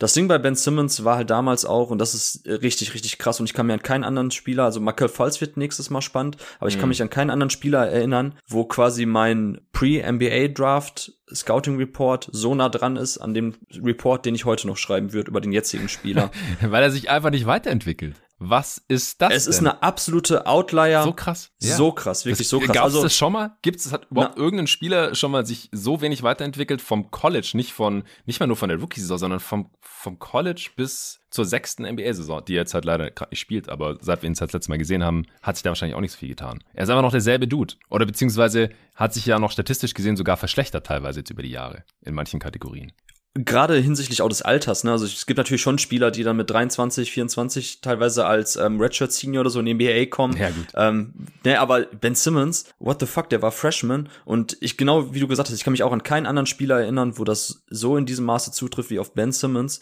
und ich konnte es auch nicht glauben, als ich das nochmal gelesen habe in meinem Artikel, so dass selbst teilweise die Micro Skills, so dieses ähm, Post-up, Pass-out, Playmaking und da irgendwelche Cutter zu bedienen, ähm, defensives Micro Skills Skill-Watching, ähm, was ich da betrieben habe, wo ich nämlich gesagt habe, so dass ähm, dass er eigentlich als, ähm, als potenzieller On-Ball-Defender auch richtig gut ist, weil er da eigentlich immer ganz gut um, um Blöcke sliden kann, mit seiner Länge da viel macht. So, selbst in diesen Bereichen so hat er sich nicht wirklich weiterentwickelt. Natürlich aufs NBA-Level irgendwie übertragen, dass er nicht dann eben mehr College-Guys On-Ball checken konnte, sondern auch NBA-Spieler und da sehr variabel war. Aber alles in allem und gerade das Offensivspiel, also Ben Simmons aus dem Jahr 2016 war eigentlich der gleiche Spieler wie 2020, wenn nicht sogar teilweise ein schlechteres Decision-Making zum Schluss, gerade wenn es natürlich um die Wurfauswahl ging und das eigene Scoring. Also, ähm, mhm. es ist unfassbar. Ganz, ganz schwieriger Case bei Ben Simmons. Ich habe ihn jetzt trotzdem an fünf genommen, ähm, weil ich einfach glaube, dass vielleicht die Philly-Situation und der Fit mit Embiid nie ideal war, also ganz sicher nicht ideal war. Und ähm, dass ich das bei den Timberwolves jetzt an fünf ähm, richtig spannend finde, neben Carl Anthony Towns. Ich glaube, die könnten sich ganz gut offensiv auf jeden Fall ergänzen. Ja. Das Ding ist, wir müssen, wir müssen einfach abwarten, so die ganzen mentalen Geschichten, Verletzungsgeschichten. So, ich kann auch verstehen, wenn jetzt jemand Ben Simmons zum Beispiel noch nicht mal in dem Tier danach hat, sondern vielleicht erst irgendwo um 10 herum, weil wenn er sich jetzt an 8 hast, okay, mhm. interessant. Ja, kann ich absolut verstehen. Gibt's auch dafür auf jeden Fall den Case. Wie gesagt, ich habe ihn jetzt an 5 genommen, einfach weil ich ihn damals echt mochte als Spielertyp und ich schon glaube, dass er, ähm, mit, wie gesagt, mit den richtigen Skillsets um sich herum eine Offense tragen kann. Ähm, es ist natürlich nicht so einfach, wenn man eben sagt, okay, du brauchst, und da bin ich ja auch absoluter Verfechter davon, du brauchst eigenes Scoring, um irgendwie Playmaking zur Entfaltung zu bringen zu können auf höchstem Niveau. Wir haben ja jetzt ganz exemplarisch gesehen, wie es aussieht, wenn man eben Würfe verweigert, wenn man einfach gar keine Scoring-Gefahr ausstrahlt, wie die Defense dann jemanden ähm, vernachlässigt und wie sich das negativ auf das ganze, auf die ganze Team-Offense auswirkt. Das haben wir bei Ben Simmons gesehen. Von daher ist es natürlich ein bisschen hypothetisch, wenn ich jetzt sage, okay, bei den Wolves hätte sich das vielleicht anders entwickelt oder wenn wir einfach so das ideale Korsett um ihn herum schnüren aus Spielern, viele Floor Spacer, viele sekundäre Creator, ähm, dass Ben Simmons vielleicht im Kopf auch mal ein bisschen mehr so als Roll Guy auch ähm, abschließen will und nicht immer nur aus Short Roll dann rauspasst oder mhm. im Dunker Spot ein bisschen rumpimmelt. Ähm, es, ja, keine Ahnung, also es ist super, super weird, wenn wir jetzt über Ben Simmons philosophieren, zu diesem Zeitpunkt seiner Karriere, wo wir jetzt auch im Endeffekt schon seit anderthalb Jahren ihn nicht mehr oder fast zwei Jahren nicht mehr spielen gesehen haben. Ich habe keine Ahnung, also du hast ihn an acht, ich habe ihn jetzt an fünf. Ähm, ich hätte, man hätte ihn genauso gut eben tiefer setzen können, bin ich ganz bei dir. Ähm, wie, wie viel Resthoffnung hast du denn noch an, in Ben Simmons? Ja, also wenn wir ihn das nächste Mal spielen sehen, haben wir ihn anderthalb Jahre nicht mehr gesehen. Es sei denn, er spielt jetzt auch noch irgendwie in den Playoffs, aber zum jetzigen Zeitpunkt ist noch nicht mal ein Jahr her, als er gegen die Hawks im vierten Viertel einfach gar nichts mehr gemacht hat offensiv. Aber er hat ja auch seine eigentliche Rookie-Saison verpasst. Das heißt, er hat schon zwei seiner sechs möglichen NBA-Saisons bisher verpasst. Das ist ein Drittel der Karriere. Das ja, schlägt sich hier bei mir auf jeden Fall schon negativ nieder im Career Value. Aber mir reichen eigentlich schon diese ganzen spielerischen Sachen aus, um, um ihn hier mal mindestens auf fünf zu droppen. Also, dass er sich einfach nicht weiterentwickelt hat und einfach Defenses auch zu selten attackieren kann und dann die Arbeit einfach einstellt, wenn es halt um die Wurst geht. Ja, also in den Playoffs, das schlimmert sich ja immer alles noch. In der Regular Season ist er sogar ein, ein Floor Raiser, würde ich sagen. Legt auch seine mhm. Zahlen auf, kommt auf seine, was weiß ich, 15, 16, 17 Punkte pro Spiel. 8 Assists, macht seine Sachen in Transition, kann auch im Halbfeld mal was machen, vor allem wenn er dann halt irgendwie mal der einzige Non-Shooter wäre oder der einzige, der irgendwie in der Zone nur scoren kann in einer offensiven Lineup, dann könnte ich mir auch vorstellen, dass es noch besser funktioniert. Deswegen, ja, mal gucken, wie das jetzt in, in Brooklyn dann geht oder auch Minnesota hätte ich interessant gefunden. Oder vielleicht auch noch mal ein Team, wo er einfach der beste Spieler ist und dass man dann halt wirklich um ihn herum aufbaut. Aber das würde ich auch keinem Team mehr raten mittlerweile, ehrlich gesagt. Weil er wurde ja dann auch teilweise, was ich mit Janis verglichen oder so. Ja, wenn, wenn er mal so spielen würde wie Janis in so einer Rolle, nicht mhm. immer neben Embiid oder so. Ja, aber das tut er ja nicht. Das kann er doch gar nicht. Er ist doch in der Zone überhaupt nicht so dominant wie Janis. Er kann nicht so finishen wie er. Auch defensiv ist er nicht annähernd Janis. Er ist ein ganz, ganz geiler On-Ball-Defender, gar keine Frage, einer der besten der Liga. Aber er ist ja nicht annähernd der sekundäre Rim-Protector oder Help-Defender wie ein Janis. Ich finde, es ist auch keine Option eigentlich, Simmons als defensiven Smallball-Fünfer aufzustellen, obwohl er so groß ist. Ich finde es eigentlich enttäuschend, aber ich habe einfach noch nicht gesehen, dass das vielversprechend aussieht. Ja, also wenn ich da kurz einhafen darf, ja, ähm, ich hatte damals mit Jonathan Wasserman von Bleacher Report ein Interview gemacht für Basketball.de, wo wir uns über diese Draft Class ausgetauscht haben mhm. und da haben wir auch über die Idee ähm, von Ben Simmons als Smallball Fünfer in der NBA gesprochen, ähm, um da eben so das offensive Defizit von ihm zu kaschieren mit dem Shooting, dass es einfacher ist, dann eben ähm, vier Shooter um ihn herum zu paaren, die von den äh, Flügelpositionen kommen. Und da war halt die Frage, ob man es Ben Simmons zutraut, auch tatsächlich den Korb zu beschützen auf NBA-Niveau und ähm, bin ich bei dir. Das, das können wir uns eigentlich abschminken jetzt schon. Also das ja. wird nicht mehr so kommen. Er ist ein viel besserer On-Ball-Guy als Off-Ball-Guy und als ähm, Rim-Protector.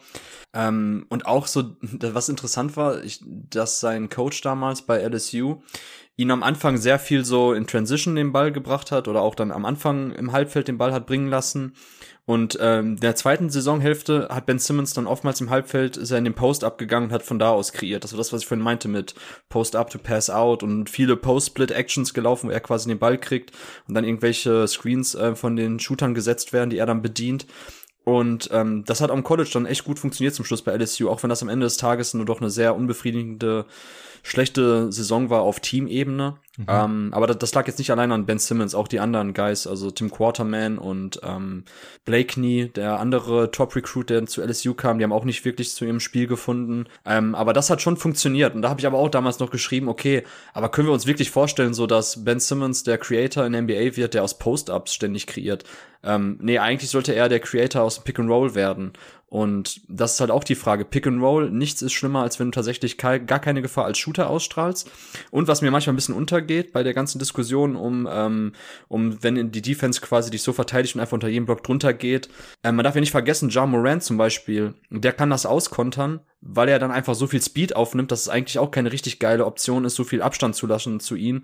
Weil wenn er einmal Speed hat, so dann rast er an dir vorbei und dann kannst du auch nur noch faulen. Ja. Also, also diese ganze Under-Coverage beim Pick and Roll, so einfach ist es nicht, einfach zu sagen, so ja, wenn er nicht shooten kann, dann immer Under gehen. Nee. nee, also selbst teilweise bei Dennis Schröder sehen wir ja, dass er das auch auskontern kann durch seinen Speed. Bei Ja Morant ganz extrem. Bei Jan ist eigentlich auch teilweise. Mhm. Und bei Ben Simmons, da ist halt das Problem, dass er manchmal, ich weiß nicht, ich finde trotzdem, da, vielleicht ist es wirklich so ein bisschen das Mentale jetzt nicht im Sinne von, ähm, er will es nicht, sondern eher das Mentale im Sinne von, er, er, ihm fehlt einfach da selber vielleicht so das Verständnis als Scorer, dass er wirklich so mit letztem Willen dann auch so zum Korb zieht, sein Body runternimmt, seine Schulter runternimmt und da einfach dann eben Kontakt absorbiert und trotzdem dann irgendwie finisht. So, das haben wir auch viel zu selten gesehen, weshalb eben dann sein, seine Creation Upside im Pick and Roll einfach massiv eingeschränkt ist und ja, wie gesagt, ich habe ihn jetzt an fünf genommen, weil ich irgendwo seine Produktivität noch über den einschätze als paar andere Spieler, die vielleicht in High-Leverage-Situationen als zweite oder dritte Option viel besser sind. Ich meine, bei paar ja. Spielern haben wir es sogar schon gesehen. Ähm, aber ja, ein bisschen eben auch noch dahingehend, dass ich schon sehr, sehr ähm, gespannt bin, wie es bei Brooklyn jemals aussehen wird mit ihm.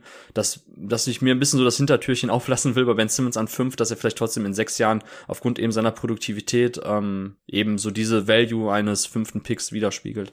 Ja, also ich habe Simmons halt einfach leider so ein bisschen abgeschrieben, muss ich zugeben. Deswegen ist er bei mir immer weiter runtergefallen. Ich habe zuerst auch gedacht, so ja, irgendwie Top 5 werde ich ihn schon noch haben. Aber dann habe ich halt angeschaut, hätte ich jetzt wirklich lieber gerne Ben Simmons als diesen anderen Spieler. Und äh, gestern mit, mit Arne beim, beim Mittagessen nach unserer Aufnahme, wie gesagt, da haben wir auch schon so ein bisschen diskutiert und dann immer so, hm, wie sieht's denn aus mit, warte mal, wen habe ich denn jetzt hier als nächstes auf meinem Board? Dann kann ich den Namen einfach mal rausnehmen, exemplarisch. Wie sieht's denn aus mit Fred Van Vliet zum Beispiel? Man hätte doch. Hast du den an sechs? Ja, jedes Team. Ich auch. Jedes Team hätte doch lieber Fred Van Vliet als Ben Simmons im Team. Also, das ist für mich gar keine Frage eigentlich. Und dann habe ich bei noch einem anderen Spieler war ich mir auch ziemlich sicher. Und dann bei noch mal einem anderen, da habe ich dann wirklich schon überlegt und habe dann Arne auch nochmal so gefragt. Und ich, ich kann jetzt noch nicht spoilern, wer das ist, weil ähm, je nachdem, wen du jetzt da noch nimmst. Aber wenn es halt wirklich dann hart auf hart kommt, also Arne hat es so treffend gesagt, der hat gesagt, willst du dich auf Ben Simmons verlassen, wenn es hart auf hart kommt? Und früher oder später wird's immer hart. Und wir haben jetzt einfach gesehen, was Ben Simmons macht, wenn's hart auf hart kommt nämlich nichts mehr. Er hat ja wirklich in jedem vierten Viertel in der Serie gegen die Hawks einfach keinen Wurf mehr genommen. Er hatte Angst, gefoult zu werden. Und wenn du halt nur in der Zone überhaupt effektiv scoren kannst und dann aber irgendwie Angst hast, gefoult zu werden, weil du 34 Prozent deiner Freiwürfe triffst in den letzten Playoffs, das ist der schlechteste Wert aller Zeiten gewesen mit einem gewissen Volumen. Da läuft einfach einiges falsch. Ich weiß nicht warum. Ich bewerte nur, was ich sehe. Und ich habe einfach wenig Hoffnung, dass sich das nochmal alles komplett umkehrt und auf einmal Ben Simmons dann doch noch neue Skills dazu lernt, was er in den ersten sechs Jahren in der NBA einfach nicht gemacht hat.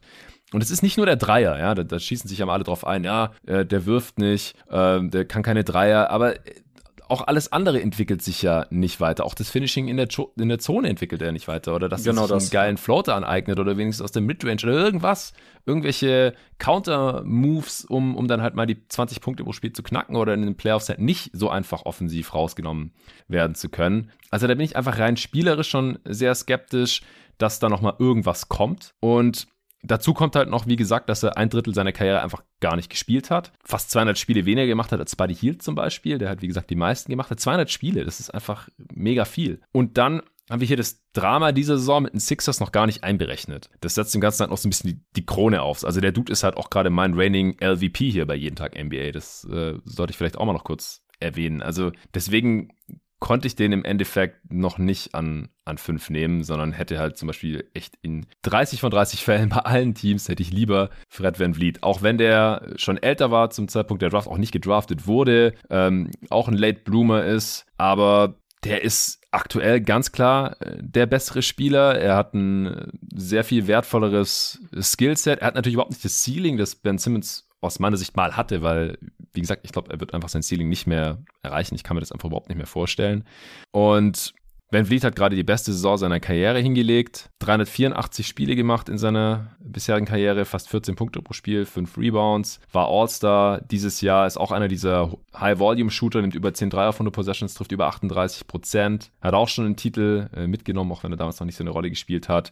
Ist ein krasser, krasser Defender, es gibt auch Leute, die All-Defense-Cases für ihn machen, was bei seiner Körperlänge bzw. Körperkürze von 1,80 oder so äh, auch wirklich heftig ist. Er ist einfach so smart, also offiziell ist er 6'1 äh, und 90 Kilo. Er ist halt äh, auch so ein, so ein Hydrant, den man einfach nicht wirklich bewegen kann. Er hat, glaube ich, die meisten Deflections der Liga oder so. Nicht, weil er super lange Arme hat, sondern weil er einfach so eine geile Anticipation hat. Liegt natürlich auch wieder ein bisschen im System der Raptors begründet, was aber halt auch funktioniert, weil er Teil dessen ist. Äh, dieses Jahr über 20 Punkte pro Spiel gemacht, fast sieben Assists jetzt hier post Lowry, wo sich seine Rolle natürlich auch nochmal verändert hat. Er hat sein äh, Finishing aus dem Zwei-Punkte-Bereich auch massiv verbessert, was so äh, ja, jahrelang immer seine große Schwäche war. Ja, er finisht auf einmal 65 Prozent am Korb und davor war er halt immer so im niedrigen 50er-Bereich, über die Karriere 55 Prozent. Das macht einfach einen riesen Unterschied aus trifft seine langen Zweier die Saison mit 44 Prozent. Da hat er sich nochmal gesteigert. Und wie gesagt, der Dreier, der, der wird auch immer besser. Kreiert sich extrem viel selbst. Also, Van Vliet hat sehr wenig Schwächen als Spieler. Und das ist einfach ein krasser Kontrast zu Ben Simmons. Und deswegen, ja, konnte ich hier auf gar keinen Fall an Van Vliet vorbeigehen. Ja, schade. Ich hätte auch lieber gegen Ben Simmons die Argumente gebracht als jetzt für. Ich habe gehofft, du nimmst ihn doch vor mir. Ich weiß nicht auch nicht wann, aber da kennst du mich aber schlecht, mein Lieber. Ja, ja, ja, ich weiß, ich weiß. Ich hab's, ja, das Ding ist halt, ich habe ihn alleine im Tier und ähm, wahrscheinlich kann gut sein, dass er dann in seinem einzigen alleine Tier noch weiter abrutscht irgendwann. Ich habe tatsächlich auch Red Van Vliet als ersten jetzt in dem kommenden Tier. Okay. Kann dir bei allem nur zustimmen, habe da jetzt nicht viele Anmerkungen mehr, außer dass es witzig war, dass damals noch die Überlegung war bei Wichita State, ähm, ob er oder Ron Baker, wer von beiden noch so mehr mm. Außenseiterchancen auf eine NBA-Karriere hat. äh, Baker ist ja dann bei den Knicks gelandet und ja. jetzt im Nachhinein, ja, bei Redmond Vliet ist halt auch irgendwie so ein bisschen das, das Learning äh, für andere NBA-Prospects, so dieses, ähm, ja, diese funktionale Athletik und für funktionale Kraft für so, wenn man eben diese Körperstatur hat. So, ich habe es damals, beziehungsweise damals, so lange ist es noch nicht her, immer bei Chad Holmgren angeführt als Fake Advantage Creation, wenn Leute einfach ähm, gegen ihn driven, ihn bis zum Korb schieben, Holmgren, und da dann versuchen zu finishen, aber er einfach dabei ist und einfach den Wurf trotzdem blockt, auch wenn er im Endeffekt den Drive nicht unterbinden konnte. Ähnlich finde ich das bei Red Van Vliet, wo viele dann in, bei Matchups versuchen, irgendwie auf ihn zu switchen oder dass das ja auf bestimmte Spieler switchen muss und da eben wird aufgepostet, so man denkt, man hat eben dann den Vorteil kreiert, aber eigentlich ist es gar kein Vorteil, weil er trotzdem einfach so gut dagegenhalten kann und trotzdem schwere Würfe erzwingt und mhm. ähm, ja, im Hinblick dann eben auf sein Playmaking, auf seinen Wurf, der unfassbar krass sich entwickelt hat, da hatte John Hollinger noch im Podcast mit äh, Chad Ford damals gesagt, dass wenn, Vliet einfach überhaupt nicht richtig werfen konnte am Anfang, dass es da gar nicht klar war, ob er ähm, ob er überhaupt ein richtig guter Shooter wird in der NBA oder ob er nicht einfach so ein kleiner, mhm. ähm, ja, etwas pummeliger Aufbauspieler ist, der vor allem am College viel durch sein cleveres Decision-Making wettgemacht hat und viel durch sein Finishing am Ring, aber kommt er da in der NBA überhaupt hin? Und ja, du hast jetzt, wie gesagt, alles, alles erklärt, warum er das so gut jetzt geschafft hat und ich bin auch ein großer Fan, habe ihn auch an sechs und als ersten Spieler dann eben jetzt in dem kommenden Tier. Ich finde auch gerade, dass er ein Top 3 Spieler dieser Class ist, einfach von dem Level her, wo er jetzt gerade ist, zusammen mit Brown und Siakam halt, weil er auch so Borderline All-NBA ist und halt All-Star war diese Saison und das hat er halt allen anderen Spielern, finde ich, voraus. Also ich finde ihn gerade besser als Brandon Ingram für, für Winning Basketball jetzt. Und äh, wir haben halt auch schon gesehen, dass er in den Playoffs noch äh, funktioniert, auch wenn er da natürlich rough Stretches hatte, selbst beim Titelrun der Raptors, als er äh, von den Bucks sträflich, nee, von den Sixers äh, sträflich ignoriert wurde und dann einfach seine Dreier nicht mehr getroffen hat. Dann gegen die Bucks hat es mhm. wieder sehr viel besser funktioniert. Aber das ist halt auch schon ein paar Jahre her und er hat sich halt, wie gesagt, wirklich in jedem Jahr weiterentwickelt. Das ist schon heftig. Jetzt ist er in der Age 27 Season und im 13 Dreier von den Possessions. Als Rookie waren es noch fünf. Und die Quote ist äh, mehr oder weniger gleich geblieben über die gesamte Karriere. Nur das Volumen hat sich halt mehr als verdoppelt, fast, fast verdreifacht schon. Das ist schon sehr, sehr heftig. Ja, wir haben es gerade gar nicht zugesagt. Also jetzt hier an sechs für die New Orleans Pelicans, die damals Buddy Hield gedraftet haben. Den haben sie ja dann später äh, im Paket gegen DeMarcus Cousins äh, gegen Sacramento geschickt. An fünf hatten die Wolves Chris Dunn genommen. Chris Dunn ist hier der nächste Bust, weil der ja auch schon jetzt aus der NBA draußen war. Jetzt hat er bei Portland noch mal ein paar Spiele gemacht. Also nicht ganz so ein krasser Bast wie Bender vielleicht, der schon länger keine NBA-Rolle mehr hat und bei dann spielen halt auch Verletzungen eine große Rolle. Aber das war natürlich auch übelst damals, ihn in der Top 5 zu, zu draften. Da haben auch die Kollegen in ihrem Pod damals schon ja, so ein bisschen bezweifelt, wie gut er nach werden kann. Der war ja auch recht alt. Er war schon 22 zum Zeitpunkt der Draft, hatte keinen guten Wurf. Und das ja, hat sich dann zusammen mit den Verletzungen in der NBA relativ schnell gezeigt, dass er kein Star wird, dann haben die Wolves ihn ja auch relativ schnell getradet gegen äh, Jimmy Butler unter anderem zu den, zu den Bulls mit Levine zusammen.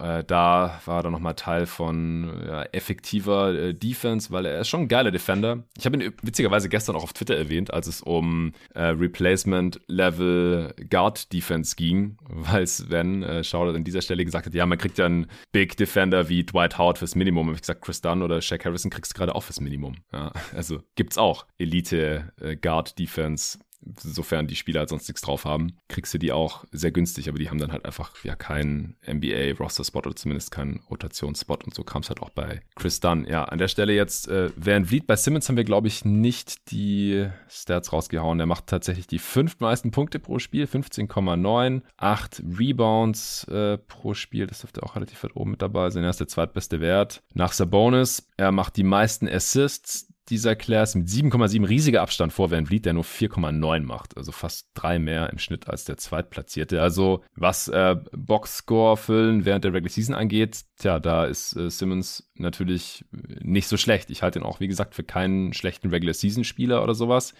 aber gemessen daran, dass er First Pick war. Und First Pick ist ja dann immer auch so ein bisschen so eine äh, self-fulfilling prophecy, weil der hat ja dann natürlich auch die entsprechende Rolle bekommen und die Minuten, wenn er fit war und konnte sich dann natürlich auch viel mehr austoben als so ein Van Vliet, der fucking undrafted war. Ja, das ist auch klar. Ja, Simmons über die Karriere 113 Offensivrating, 58% True Shooting. Was halt für jemanden, der nur Abschlüsse in der Zone nimmt, halt auch nicht so besonders toll ist. Aber es liegt halt auch an seinen, an seinen schlechten Freiwurfquoten, wo halt so um die 60% immer war.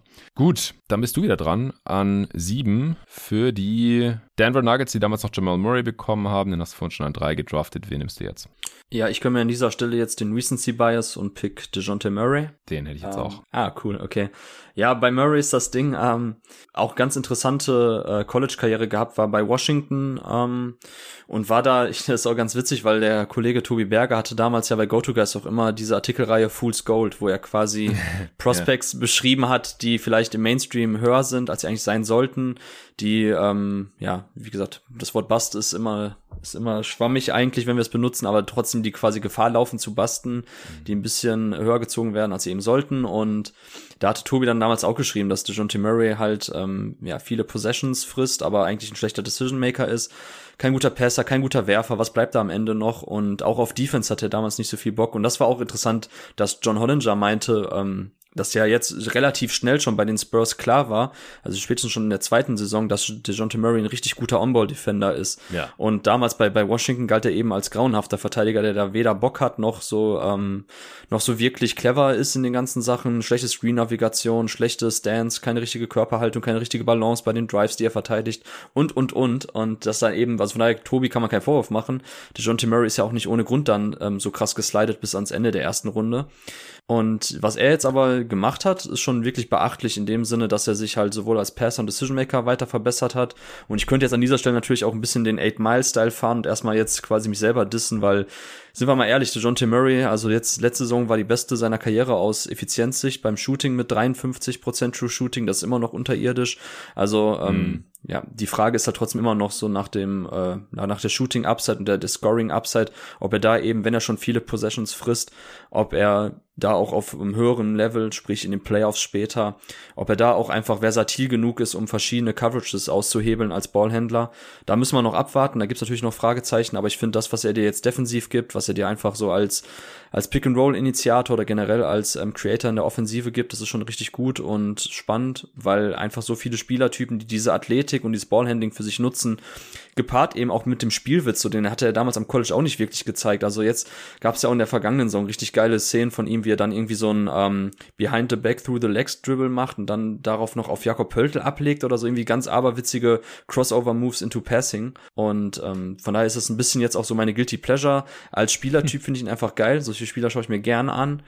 Ähm, die Frage eben bei ihm ist, deshalb hätte mich jetzt auch nicht gewundert, ehrlich gesagt, wenn du ihn erst später genommen hättest, so was seine Upside ist oder was die Upside des Teams ist, das für ihn pickt und ihm sehr viele Possessions gibt und ihm quasi die Creation überlässt.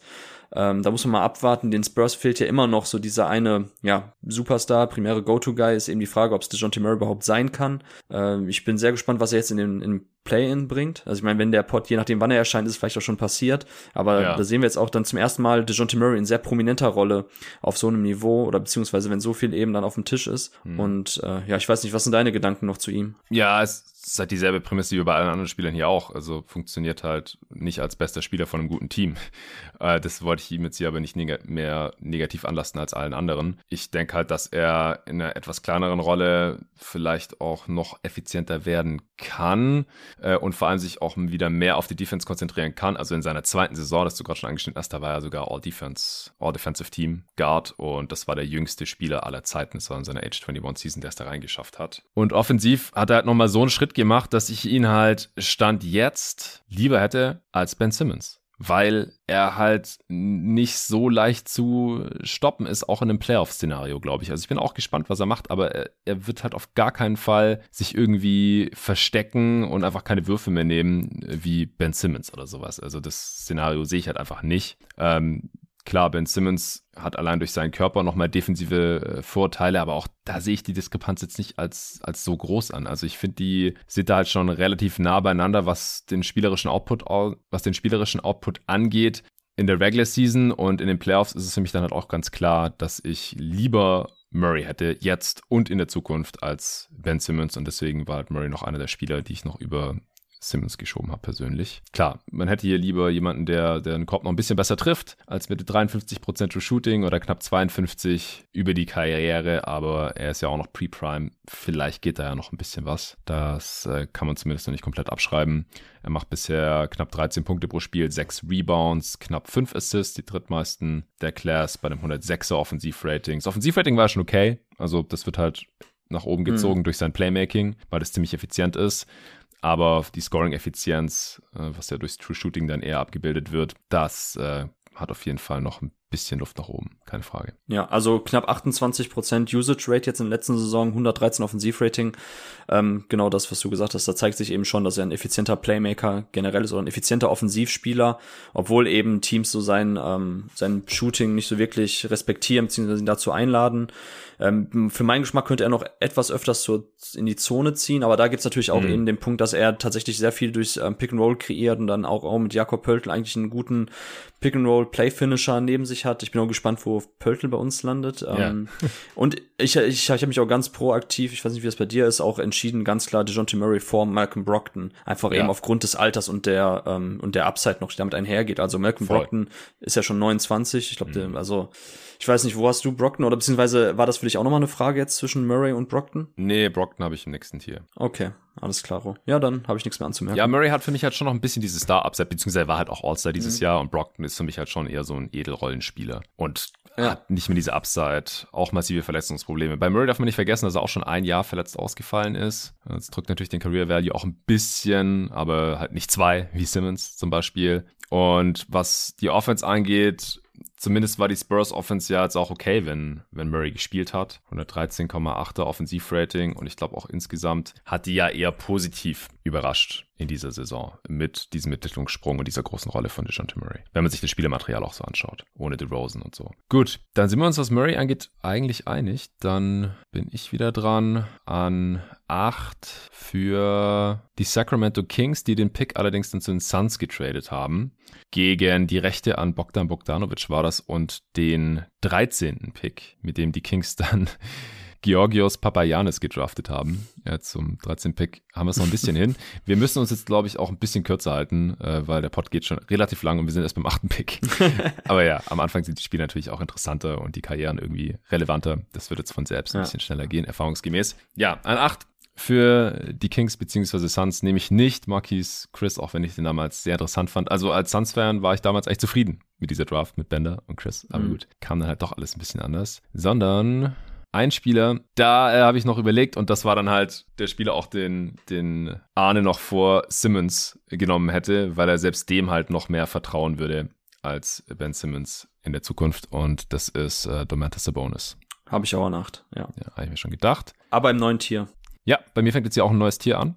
Äh, da mhm. habe ich Sabonis und Simmons drin. Das sind halt, ja, schon All-Star-Level-Spieler, beziehungsweise Ben Simmons war schon beim All-NBA-Team, wollen wir nicht unterschlagen, die aber halt aus meiner Sicht massive Flaws haben, die halt ein relativ hartes Ceiling wahrscheinlich auf ihre Teams nageln, in denen sie spielen. Wenn da nicht irgendwie jeweils der passendste aller NBA-Spieler zufällig neben denen im Team steht. Du hast vorhin bei Simmons schon zum Beispiel Towns genannt, ja, der würde offensiv Simmons wahrscheinlich insofern helfen können, dass man trotzdem Contender wäre oder so. Und bei Sabonis ähm, braucht man halt defensiv einen Spieler neben ihm, der den Ring für ihn mit beschützen kann. Was in Indiana vielleicht eigentlich theoretisch der Fall war und trotzdem hat es nicht geklappt. Ja, vielleicht müsste der noch ein bisschen mobiler sein als ein Turner. Also vielleicht eher so ein Janis Prime AD-Typ oder Siakam. Das ist, das ist so lame, ne? Wie oft wir das quasi sagen. Neben ihm müsste so ein Jannis Prime AD stehen. Ja, wie viele gibt's denn davon? Also, wenn ein Spieler, weißt du, was ich meine? Also, ja, wenn das quasi der, ja. der notwendige Komplementärspieler ist, ja, dann gute Nacht. Dann hast du ein Problem. Ja. Und deswegen ist äh, Sabonis, obwohl seine Counting Stats und alles und wie gesagt, in der Regular Season ist er auch ein, ein, sehr brauchbarer Spieler, gar keine Frage. Aber deswegen ist er bei mir jetzt auch hier äh, nach unten gefallen, obwohl er ja schon All-Star war. Aber seine Qualitäten sind halt, dass er ein sehr effizienter Offensivspieler ist, äh, sich selbst und anderen gute Würfe in der Offense kreieren kann, dass er in der Regular Season defensiv schon tragbar ist, auch weil er da relativ aktiv und mobil ist. Ähm, er hat einen soliden Touch, aber halt nicht von hinter der Dreierlinie. Das ist so das, was man im Offensiv noch ein bisschen ankreiden kann. Die Offense muss halt eigentlich schon über ihn laufen, weil wenn er den, den Ball nicht hat, dann ist es halt nicht so ideal, weil er hinter der Dreierlinie halt nicht so wirklich Gravity hat. Und wie gesagt, dazu halt noch die defensiven Unzulänglichkeiten, äh, die man halt schwer lösen kann. Aber wie gesagt, hat für viele Teams sicherlich einen Wert. Für die Kings hat es äh, den Wert, dass sie dafür sogar Tyrese Halliburton abgegeben haben. Das fand ich ein bisschen übertrieben, wie wir hier im Pod ja schon mehrmals besprochen haben. Aber an der Stelle hier muss er jetzt weg. Damals ein Elf von den Magic für die Thunder gedraftet übrigens. War Teil des Victor Oladipo Trades. Also von den Thunder für die Magic gedraftet, rum. Ja, da habe ich auch jetzt keine Anmerkung dazu. Genau, bei Sabonis war damals noch ja ganz interessant, dass er bei Gonzaga gespielt hat und da eigentlich auch schon neben, ähm, neben anderen Bigs, ich glaube, äh, Schimme Kanowski war damals noch der, ähm, der klassische Low-Post-Center und er damals auch schon so ein bisschen Twin Tower mäßig in der Offensive gespielt hat, aber Gonzaga ja auch ein, Team, was, was viel Flex Offense, viel Motion Offense spielt und da hat man halt schon gesehen, dass Sabonis echt einen guten Touch hat in, äh, aus, aus der Midrange, dass er am High Post gute Pässe spielen kann, dass er da Cutter findet, ähm, dass es sich dann so gut entwickelt, auch irgendwie als Playmaking Hub, das hätte man jetzt nicht unbedingt antizipiert. Es gab auch echt viele Leute, die bei Sabonis richtig off waren und dann war auch zuerst quasi bei OKC hat man gesehen, okay, wenn man ihn jetzt irgendwie als Stretch Stretch Big irgendwie als Vierer, der der am mhm. Flügel irgendwie rumsteht, einsetzt, dann wird das nichts mehr. Und da muss man ja zumindest dann auch jetzt den Pacers dann Props geben, wie sie ihn dann entwickelt haben, dass man ja. ihn eigentlich jetzt schon echt tatsächlich sehr ideal eingesetzt hat, auch für seine Entwicklung. Ähm, ist auch jemand, der einfach dir die Boxscores füllt, der dir auch einen guten Floor einfach in der Regular Season gibt. Und ja, ich habe es ja vorhin schon eingeworfen. Also ich finde halt trotzdem, Miles Turner war schon ein guter Fit eigentlich neben ihm, ja. so ein Spielertyp. Und trotzdem, ja, also was die Kings da veranstaltet haben, ich kann es eigentlich nur verstehen, wenn man jetzt auf Teufel komm raus irgendwie in den nächsten Jahren so zumindest einigermaßen Playoff-Push sicher sein will, dass das irgendwie klappt. Ähm, aber ja, Halliburton, eine Katastrophe. Aber lass da nicht weiter drüber reden, da haben wir jetzt schon genug Worte zu verloren und wir müssen ja auch ein bisschen Gas geben. Deshalb mache ja. ich direkt weiter mit dem nächsten Pick. Mhm. Und zwar an Nummer 9, damals Toronto. Die haben Jakob Pöltl genommen. Ähm, das war auch ganz witzig, dass in der ähm, bei ESPN quasi während der Übertragung dann Jane Rose gesagt hat so, ähm, ja Toronto, sie bräuchten meiner Meinung nach Big, so ein bisschen Inside ähm, sollten sie noch aufrüsten und da würde ich dann Henry Allenson nehmen und ich weiß gar nicht, ob wir zu Henry Allenson heute noch kommen. Ich habe das schon äh, angemerkt, also ich glaube nicht. Ich glaube, ich, ich ich sag mal so, ich hoffe nicht. Also wenn wir zu ihm noch kommen, dann geht der Podcast nicht auf dem Board. Ja, genau. nee, ähm, Henry Allenson haben sie zum Glück nicht genommen und Pörtl war halt witzig, weil äh, Jane Rose dann danach meinte, als sie dann Pörtl genommen haben, ja, genau, oder Pörtl passt auch sehr gut. Und ähm, je nachdem, wann wir zu Pörtl kommen, hätte ich auch noch mal ein, zwei Gedankengänge dazu. Aber jetzt erstmal für ähm, Toronto pick ich Malcolm Brockton als BPA. Ja. Ähm, wir haben Brockton, der damals schon mit 24 in die NBA kam, war Senior bei Virginia, sehr, sehr hochdekorierter, guter College Guard und auch so Combo Guard nämlich, das sehen wir jetzt auch in der NBA, seine Rollen zwischen Milwaukee und Indiana haben sich auch ein bisschen gewandelt, hin zu mehr Onboard Creation, mehr, mehr Playmaking-Aufgaben bei Indiana. Bei den Bucks war er eher tatsächlich so ein Floor Spacer, sekundärer, tertiärer Ballhändler, Playmaker im Halbfeld und in dieser Rolle hat er mir sehr gut gefallen, auch bei Indiana eigentlich spannende Ansätze gezeigt, beziehungsweise hat auch eine gute Produktion abgeliefert, aber halt niemand, den du eigentlich ernsthaft jetzt sehen willst als deine primäre Angriffsoption oder primären Ballhändler. Ähm, Wenn es darum geht, irgendwie einen Titel zu gewinnen, da glaube ich nicht, dass er, dass, dass sein Ceiling so hoch ist mit ihm. Ähm, aber ist ein super, wie du gerade schon gesagt hast, Elite-Rollenspieler, so kann man es bezeichnen. Ähm, sehr, sehr sicherer Shooter, ähm, gutes Ballhandling, gutes Auge für seine Mitspieler. Ist einfach ein super grundsolider Spieler, der dir an neun, wo wir jetzt eben gerade auch schon so bei so einem ähm, klassischen Value-Pick sind, ähm, Tobi hat ja in seiner ähm, Doktorarbeit, hat er ja auch nochmal aufgeschlüsselt nach, ich glaube, Windshares waren ja seine Indikatoren, was so die Produktion und den Value von einzelnen Picks äh, isoliert betrachtet betrifft. Und wenn wir jetzt an neun noch jemanden kriegen, der tatsächlich auch Starterniveau ähm, bei Playoff-Teams ist, dann ist das schon richtig gut. Und ich sehe jetzt auch aktuell keinen anderen Spieler, den ich jetzt irgendwie noch wichtiger einschätzen würde oder der ein variableres Skillset mitbringt für die Offensive. Von daher gehe ich jetzt mit Malcolm Brockton. Kurz noch die Splits über seine Karriere hinweg. 333 Spiele aktuell, 15, 4,5 Punkte, 4,2 Rebounds, 4,8 Assists. Ähm, Gerade auch seine Freiwurfquote von 88,1 Prozent über die Karriere ist richtig krass. Ja. Ähm, hat sogar eine Saison 92,8 Prozent getroffen, sehe ich gerade 18, 19 bei Milwaukee. Ähm, Career High damals bei Punkte war die Saison 2021 bei Indiana 21,2, also schon auch jetzt eben eine Produktion, die man normalerweise auch nicht von einem neunten Pick äh, regelmäßig sieht. Also ja, ich weiß nicht, ob du jetzt da noch zu was hättest zu Brockton. Ansonsten würde ich halt sagen, grundsolider Spieler, guter NBA-Guy, der jetzt aber auch schon nächstes Jahr in seine Age 30 Season geht. Also sieht man auch schon, das ist natürlich, ähm, ja, also da kann man nicht mehr allzu viele Entwicklungssprünge erwarten.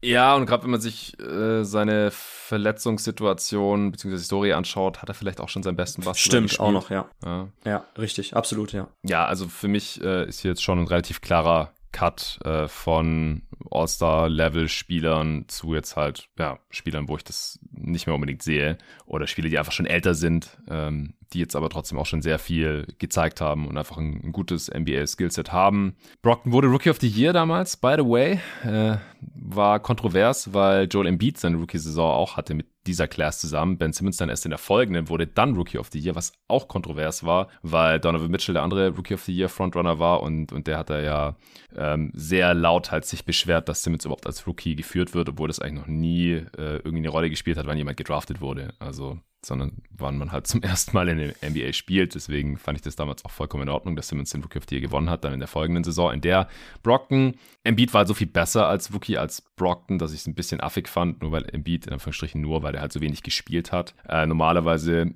fließt bei mir Availability ja schon auf jeden Fall mit ein in die Cases, aber der Unterschied zwischen der Leistung war halt so gigantisch, dass ich Brockton als Rookie of the Year nicht so nachvollziehen konnte. Aber das nur noch mal so am Rande als Ergänzung zu Malcolm Brockton. Ich habe den alleine in einem Tier hier gehabt, in meinem fünften. Und äh, jetzt fängt bei mir ein neues Tier an, wo ich auch sehr, sehr gute Rollenspieler drin habe, die aber halt ja nicht ganz auf diesem hätte vielleicht mal ein All-Star-Case gehabt, Level sehe, wie, wie Malcolm Brockton oder kann mal 20 plus raushauen und halt irgendwie äh, die ganzen anderen Rollenspieler-Sachen sehr gut machen.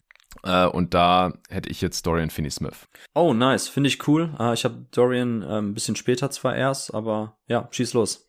Ja, er ist halt mittlerweile ein Top-Defender in dieser Class. Ich glaube, wir haben ihn bei unseren All-Defensive Teams, Tobi und ich, nicht erwähnt. Oder vielleicht hat Tobi ihn erwähnt. Ich hatte ihn jedenfalls irgendwie so ein bisschen vergessen. Also war kein ernsthafter Kandidat, aber ich hätte ihn gerne als Honorable Mention noch rausgehauen. Er ist mittlerweile ein waschechter 3D-Spieler geworden, wurde jetzt ja auch entsprechend bezahlt. Ähm, nimmt 8 Dreier auf 100 Possessions mittlerweile, trifft 39 Prozent davon. Letzte Saison auch schon auf dem Level. Also ist jetzt auch nicht mehr irgendwie fluky. Allgemein ein sehr effizienter Spieler. Die letzten Jahre im Offensivrating so um die 120, ist äh, bei den Mavs der, der Point of Attack Defender geworden auch. Davor war er ein guter Herd Defender, nicht so gut On-Ball. Mittlerweile macht er das extrem, extrem gut, auch gegen kleinere Spieler, äh, auch gegen Creating Wings, Scoring Wings. Und das ist einfach ein unfassbar wertvolles Skillset. Ja, ist jetzt auch schon in der Age 28 Season, wird im Mai jetzt bald schon äh, 29, kam halt auch schon mit, auch erst mit 23 in die Liga, war undrafted, also auch einer der vielen äh, undrafted Guys hier, der zweite, den wir jetzt heute nehmen nach Van Vliet. Ja, ich glaube, mehr habe ich zu Finney Smith auch nicht mehr zu sagen. Ich kann noch seine Career Stats raushauen. Äh, acht Punkte pro Spiel in fast 400 Spielen knapp fünf Rebounds. Also Boxscore-mäßig haut es eigentlich um, aber wie gesagt, äh, das, was er macht und mit diesem Skillset ist aus meiner Sicht sehr wertvoll, spielt 27 Minuten pro Spiel auch. Da spiegelt sich das so ein bisschen wieder. Kann, kann jedes Team gebrauchen, so ein Spielertyp. Würde fast überall starten wahrscheinlich. Ja, genau. Und was wichtig ist bei Dorian Finney-Smith, was diese Saison noch seine Entwicklung betrifft, ähm, im Angriff, ist, dass er viel besser On-Ball geworden ist. Gerade bei Luka Doncic, der so viele 4 gegen 3 Situationen kreiert, mhm. ist es wichtig, dass du dein, ähm, deine ähm, Wings beziehungsweise deine Off-Ball-Guys, dass die halt den Ball auch auf den Boden setzen können und auch dann nochmal attackieren, dann nochmal Plays machen. Und da ist er viel, viel besser drin geworden. Manchmal sein Decision-Making noch ein bisschen zu langsam, ist da nicht wirklich konstant, aber hat sich da deutlich verbessert. Und das ist das, was ich auch immer sage und predige so. Es geht nicht mehr nur darum, dass ein 3D-Guy einfach Dreier aus dem Catch-and-Shoot ein bisschen werfen kann, sondern man muss auch den Ball auf den Boden setzen können. Man muss einfach auch Plays initiieren können für andere danach, wenn eben schon die Defense in Bewegung gesetzt wurde, wenn schon dein primärer Ballhändler irgendwas gemacht hat. Und da hat er sich auch deutlich verbessert und äh, deshalb, ich bin großer Dorian Finney-Smith-Fan, ähm, auch schon seit paar Jahren. Finde ich gut, dass er jetzt eben sowohl defensiv noch ein bisschen mehr in Erscheinung tritt, sich da gesteigert hat, als auch im Angriff. Ähm, letzte Saison schon den Dreier wesentlich besser getroffen, was natürlich auch dann ein Dosenöffner für ihn war im Angriff. Und ähm, bei Florida damals auch undrafted gewesen, weil eben der Dreier so ein Swing-Skill war und auch mhm. Fragezeichen bestanden bezüglich seiner NBA-Position. Ähm, und wie gesagt, wenn man natürlich jetzt einen Dreier hat, einen Flügelspieler, ähm, bei dem eben der Distanzwurf so ein großes Fragezeichen ist ähm, und da er auch so alt ist, dann kann es ja. halt schnell passieren, dass man eben undrafted geht. Und ich finde, er hat sich super entwickelt. So, das zeigt ja auch, dass natürlich so ein Alter wie 23, ähm, das ist halt jetzt nicht gleich 25, 26, wo man gar keine Entwicklungsschritte mehr erwarten kann. Und gerade wie ich erwähnt habe, so, ich finde auch jetzt sieht man erst noch mal auch On-Ball, was er gemacht hat. Und ist ja schon 28, glaube ich. Ähm, ja. Von daher nah dran am Idealfall, glaube ich, was für Finney Smith so Zeit seiner NBA-Karriere möglich war, hat er jetzt bei den Mavs realisiert. Ja, das war der zehnte Pick für die Milwaukee Bucks. Die hatten damals Thorn äh, Maker gedraftet. Ja, auch einer dieser Busts, die leider mittlerweile nicht mehr in der NBA spielen. Ich habe mal geschaut, der zockt in der G-League äh, mittlerweile. Ich glaube nicht, dass wir ihn nochmal sehen werden. An 11 bist du wieder für die Orlando Magic. Das war Sabonis, den wir gerade schon besprochen haben damals. Wen nimmst du hier? Um, ähm, dann nehme ich jetzt Buddy Hield an 11, ähm, den ich sogar mhm. genau an 11 auf meinem Board habe. Ähm, ja, zu Buddy, den hatten wir ja gerade schon mal erwähnt, als wir über die, ähm, die besten Shooter dieser Class gesprochen haben. Ja, was du, was du bei ihm siehst, ist das, was du bekommst. Äh, der umgewandelte amerikanische Spruch so bei solchen Spielertypen einfach. Äh, ich fand ihn damals auf jeden Fall auch viel zu hoch. Ähm, man hat bei Oklahoma an gesehen, sechs, was er kann. Genau, an sechs, ja. Man hat schon gesehen, was er kann. Und er war natürlich auch ein richtig krasser College-Scorer, der auch sich dahingehend entwickelt hat, dass er viel mehr ähm, am Ball kreiert, aber er war halt nie jemand, ähm, wo man eben sagen kann, yo, es ging zwar bis ins Final Four für Oklahoma in seinem Senior-Jahr, aber er war halt nie jemand, wo man sagen könnte für die NBA-Projection, yo, der kann auch eine ganze Offense schultern, sprich, er kann eben auch Playmaking für andere liefern.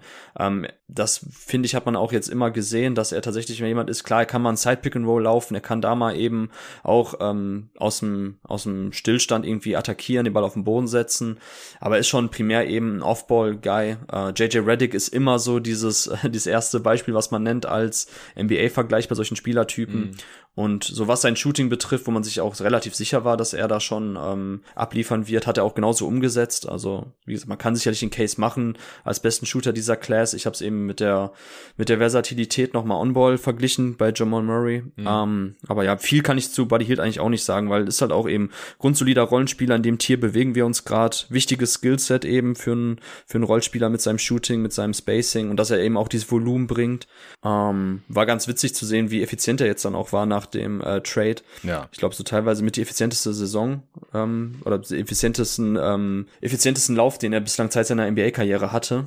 Uh, nur, ja, nichtsdestotrotz glaube ich, dass bei ihm auch schon das Ceiling erreicht ist. Und uh, wenn mir, wenn ich jetzt eben an dieser Stelle für Orlando ein bisschen Value abgreifen kann, dann würde ich eben jetzt dann den besten Shooter noch nehmen, der zu haben ist. Ja, der, der wurde ja noch mal älter im Verlauf seiner NBA-Karriere, auf einmal ein Jahr älter, kam raus, dass äh, das irgendwie nicht so ganz gestimmt hat, sein Geburtsjahr. Das heißt, er war halt in seinem letzten College-Jahr schon 24 und der wird dieses Jahr schon 30. Das äh, ist echt krass, also noch mal älter als Brockton. Ist aber bisher der Ironman der Klasse, äh, wie vorhin schon erwähnt, die meisten Minuten, die meisten Spiele und halt, wie gesagt, einer der besten Shooter der Liga, äh, zumindest was Volumen und Quote angeht. Und das ist halt für mich immer das, was da so ein bisschen zählt. Weil wenn du so ein, so ein toller Shooter bist, aber das Volumen nicht da ist, ja gut, wieso nimmst du dann nicht mehr Dreier? Also das, äh, wieso werden da manchmal Würfe verweigert? Die Buddy Hield halt einfach drauflatzt. Das hatte ich ja neulich mit den Case zum Beispiel auch schon bei Seth Curry gemacht, weil der nimmt halt halb so viele Dreier wie, wie bei Hield wahrscheinlich.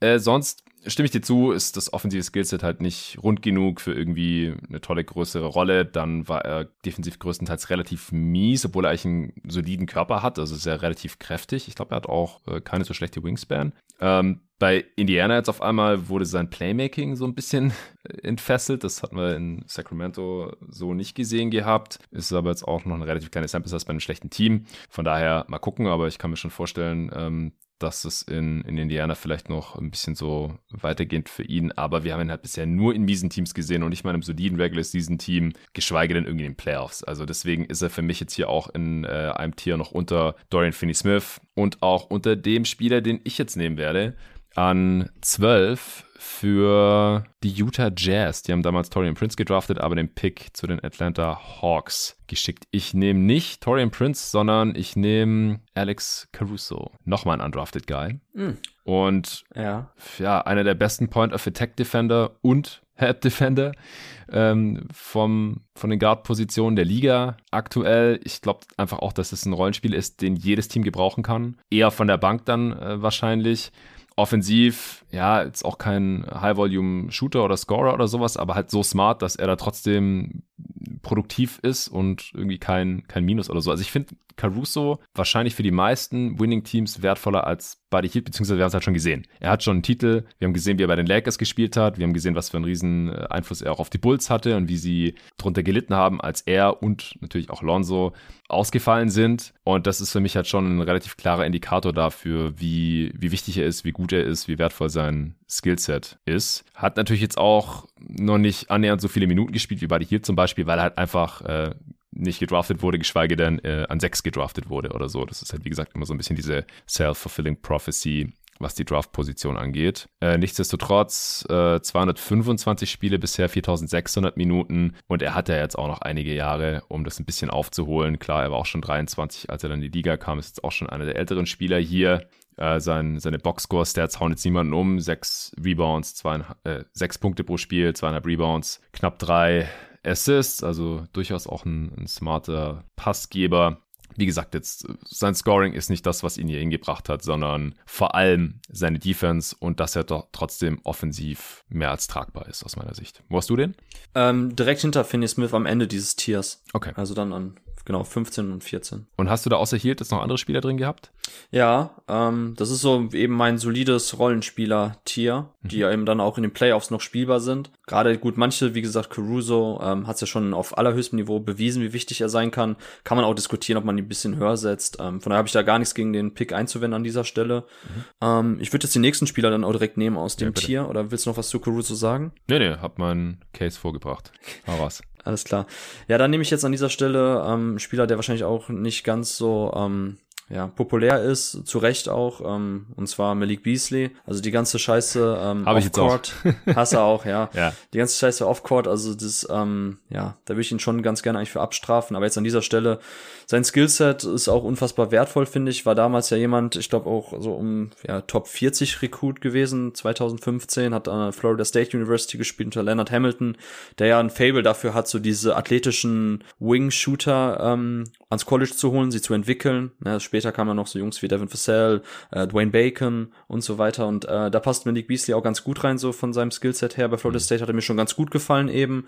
Ähm, ist jetzt auch zu einem richtig krassen Shooter, hat er sich dann entwickelt. Das, wie gesagt, das Volumen habe ich ja gerade schon mal angesprochen. Ähm, das ist jetzt auf 100 Possessions gerechnet schon echt heavy. Also ich sag noch mal kurz einmal seine allgemeinen ähm, Splits bislang über die Karriere hinweg. 335 Spiele, 10,4 Punkte, 2,5 Rebounds, 1,2 Assists. Und ähm, auf den 100 Possessions gerechnet seine Dreierquote jetzt mittlerweile bei 15,3 für diese Saison. Also sein Volumen, ja. Beim Volumen, genau. Drei, äh, 15,3 Dreier auf 100 Possessions, trifft 37,7 Prozent. Also ja, auch, auch ab, ja, also absolut krasses Volumen. Ähm, bei guter Quote steht jetzt über die Karriere hinweg bei 12 Dreier auf 100 Possessions und 38,6 Prozent. Ähm, ja, wie gesagt, ist jetzt bei Minnesota dann auch genau in dieser Rolle drin, dass er einfach, wenn er den Ball kriegt, ihn direkt fliegen lassen soll, der, der für Spacing sorgt, der generell dadurch ein bisschen Gravity entwickelt. Ähm, relativ gewissensloser Shooter, meiner Meinung nach. Ich meine, irgendwo müssen ja. auch diese 15, 15 Dreier auf 100 äh, Possessions herkommen. Ähm, defensiv mit seiner Athletik ist er ganz ordentlich. Da fehlt mir auch ein bisschen so das äh, konservative Decision-Making bei den Rotationen und so weiter. Passt mhm. aber auch ganz gut ins Scheme rein, was du und Tobi Bühner ja schon öfters mal besprochen habt von den Wolves. Also von daher jetzt auch an dieser Stelle eben, ja, so ein 3D-Wing mit paar Lücken in seinem Offensivspiel. Gerade die ganze On-Ball-Creation-Sachen gefallen mir nicht so bei ihm. Aber jetzt als dritte, vierte Option oder von der Bank eben als sechster Mann, siebter Mann, ähm, guter Value. Ja, auf jeden Fall. Ich habe ihn auch hier im, im selben Tier mit Buddy Hield, weil die sich offensiv nicht so großartig unterscheiden. Mhm. Hield hat halt schon ein bisschen größere Rollen gehabt, da wie gesagt, das würde ich auch eher wieder auf die Draft-Position schieben, beziehungsweise Beasley hatte auch in Denver relativ große Konkurrenz auf seinen Positionen da. Äh, ich habe witzigerweise auch gewissenloser Gunner aufgeschrieben, also das ja. fällt aber sofort auf, wenn man spielen sieht, aber er trifft halt auch gut genug. Und ja, ich finde ihn nach wie vor relativ interessant, weil er halt auch äh, athletisch äh, finishen kann. Mhm. Ähm, ich finde, er macht noch ein bisschen zu wenig aus seiner Athletik und ja, klar, defensiv sowieso, also eher, eher nur Three und, und wenig die, äh, wie ich finde. Aber vielleicht geht da noch ein bisschen was und wie gesagt, allein das Shooting ist halt schon relativ wertvoll äh, heutzutage. Äh, kannst du vielleicht für die Hörer noch mal kurz raushauen? Du hast es gerade nur so angeschnitten. Was ist da off-court noch mal vorgefallen äh, mit Beasley? Ähm, war auf jeden Fall Drogenbesitz. Ich weiß genau, was es war. Auf jeden Fall ähm, hat er irgendwelche, irgendwelche Sachen, die im Diebstahl war da auch noch mit dabei. Dazu kam dann noch, glaube ich, die Geschichten mit häuslicher Gewalt, meine ich, ähm, gegenüber seiner Frau, was, was, was für mich eigentlich jetzt schon ein Grund wäre, ihn komplett rauszunehmen. Ähm, er hat sich damals dann auch äh, schuldig bekannt, war ja auch dann für 120 Tage im Gefängnis. Und äh, ja, wie gesagt, also pff, es, es gibt ja immer den, den, den Case bei Kendrick Nunn, wenn viele fragen, oh, hätte man Nunn nicht eigentlich sehen können, so, der war damals auch übelst als Stil gefeiert. Und ähm, bei Nunn erinnere ich mich noch daran, dass viele ähm, ihn auch irgendwie als NBA-Prospect gesehen haben, man hat sich schon mit ihm beschäftigt, aber ehrlich gesagt war er für mich einfach raus, so, weil ich mich mit solchen Leuten gar nicht beschäftigen will, die nachweislich eben diese Dinge getan haben im Bereich häusliche Gewalt, wie auch Kendrick Nunn, ähm, von daher fuck him und ja, das ist halt, das ist halt auch bei Malik Beastie jetzt ein bisschen schwierig, so für mich, ehrlich gesagt, das dann, ja, auszuklammern. Ja, ja, kann ich nachvollziehen. Ich, ich unterscheide halt immer so ein bisschen zwischen, was, was halt wirklich die Leute vor Gericht äh, in ihren Aussagen getätigt haben oder in Polizeiverhören oder so, ähm, wie bei Derrick Rose oder Kobe Bryant halt und dann halt wie bei Kendrick Nunn. Ich habe mich auch mal eingehender mit dem Fall beschäftigt, äh, als Teil von einer Diskussion auf Twitter, glaube ich, oder auch weil ich hier im Pod irgendwas dazu gesagt habe, oder kam eine Frage von einem Hörer, ich weiß gar nicht mehr. Und bei Nan war es halt ein Plea-Deal. Und Plea-Deals, da bin ich immer so ein bisschen skeptisch, weil ähm, da halt oft Sachen zugegeben werden, damit man dann als Teil des Deals eine relativ geringere Strafe bekommt, bevor man dann eventuell eine noch äh, schlimmere Strafe bekommt. Gerade bei Afroamerikanern äh, wird das oft gemacht, weil die halt leider, gerade wenn es ähm, vor eine Jury geht, äh, nach wie vor oft dann äh, verurteilt werden, obwohl die Beweise eigentlich gar nicht so toll sind. Also das liegt ein bisschen am amerikanischen äh, Justizsystem. Ich bin auch kein Experte, obwohl ich drei Jahre amerikanisches, äh, drei Semester amerikanisches Recht belegt habe in meinem, in meinem Amerikanistikstudium. Aber was bei mir so ein bisschen kleben geblieben ist, ist Vorsicht bei Plea Deals. Ja, das muss noch nicht der endgültige Nachweis sein, dass es auch wirklich so passiert ist. Ja. Aber gut, das nur am Rande. Ich weiß nicht, wie es bei Kendrick Nunn war. Ich ähm, behalte mir nur vor, die Leute da nicht endgültig zu verurteilen. Ich weiß auch nicht, wie äh, es jetzt bei Malik Beasley war. Er wurde dann aber auch suspendiert äh, von der NBA, wie du gesagt hast, für zwölf Spiele, ähm, nachdem er da verurteilt wurde und im Knast war und so weiter. Und vor allem, wenn sich die Sachen dann da häufen. Ja. Und was äh, Kendrick Nunn letztlich nur zugegeben hat, war halt die Geschichte mit dem Wasser, Wasser ins ne? Gesicht. Ja, genau. Ja, ja. Und das ist ja, halt nochmal ein Unterschied, ob man jetzt jemanden verprügelt hat oder Wasser ins Gesicht äh, geschüttet hat. Ähm, also was man da halt zugegeben hat. Wie dem auch nee, sei. bin ich mich, ja, bin ich ganz bei dir. Bei so, ähm, bei solchen Sachen muss man natürlich vorsichtig sein, aber das war halt damals tatsächlich schon bei ihm eben bekannt. Er ist ja dann auch, äh, hat ja auch als Transfer dann bei Oakland am Ende gespielt, Kendrick Nunn. Mhm. Und ja, ist ja von der Uni auch geflogen nach seiner Vorstellung. Genau, genau, ist von der Uni geflogen. Und ähm, in dem Zusammenhang war das für mich aber trotzdem irgendwie so, das möchte ich mich nicht mit beschäftigen, unabhängig davon. Ich, wie gesagt, ich will ihn jetzt auch nicht vorverurteilen, genauso wenig wie Malik Beastie, bei dem es dann, glaube ich, doch auch, ich habe jetzt gerade parallel nochmal nachgeguckt, vor allem irgendwie eher um die, ähm, um die Androhung von Gewalt war irgendwie. Ähm, ein anderer Case war zuletzt ja auch Jackson Hayes, ähm, der sich dann auch gegen die Polizei gewehrt hat, als sie dann äh, zu ihnen gerufen wurden, wo er sich auch, glaube ich, mit seiner Freundin gestritten hat. Und ähm, wie gesagt, dieses ganze ja. Thema auch noch mit Vorverurteilung von Afroamerikanern und das Justizsystem, das ist so komplex und schwierig.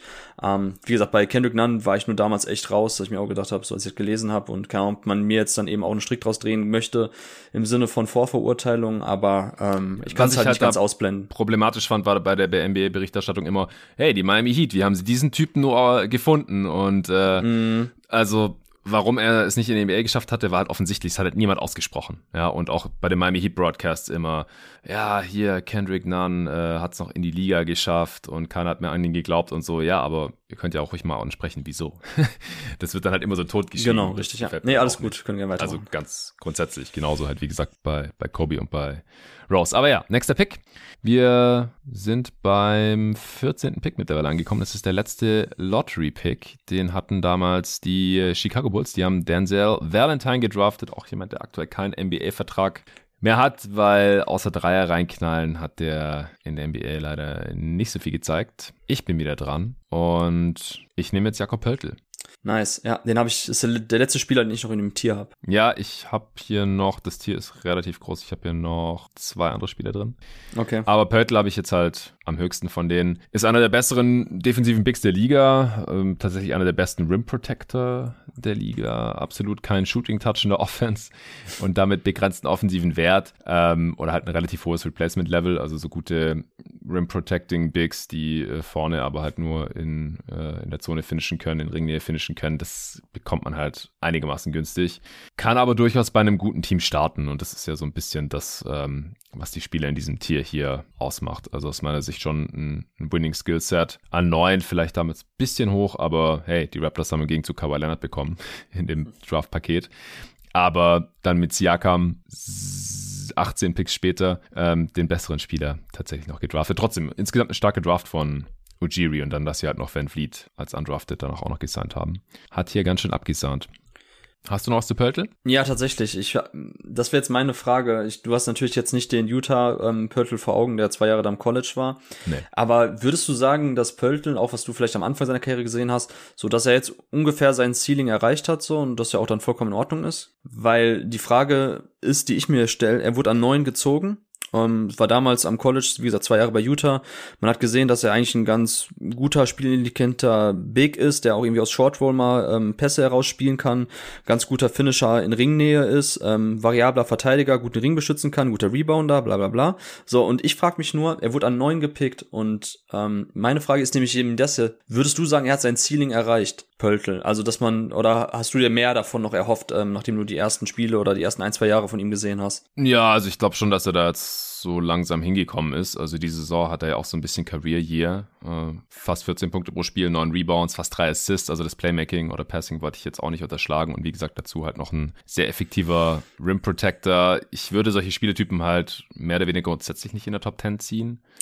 Genau. Äh, deswegen, wie gesagt, ein bisschen overdrafted. Vielleicht würde er heutzutage auch nicht mehr da gepickt werden, aber wobei, wir haben ja erst neulich Wiseman an zwei gesehen. Wobei Wiseman muss man halt vielleicht schon äh, zugeben, dass man nachvollziehen kann, dass man vielleicht mehr in ihm gesehen hat, auch wenn wir das beide zum Beispiel nicht getan hatten. Nee, aber ich, ich finde es schon okay, wo Pörtl jetzt gelandet ist. Er, er ist effizient. Er ist noch Pre-Prime, jetzt Age 26 Season. Vielleicht geht da noch ein bisschen was. Es wäre schon geil, wenn er seine Freifirma mit über 50 Prozent konstant treffen würde.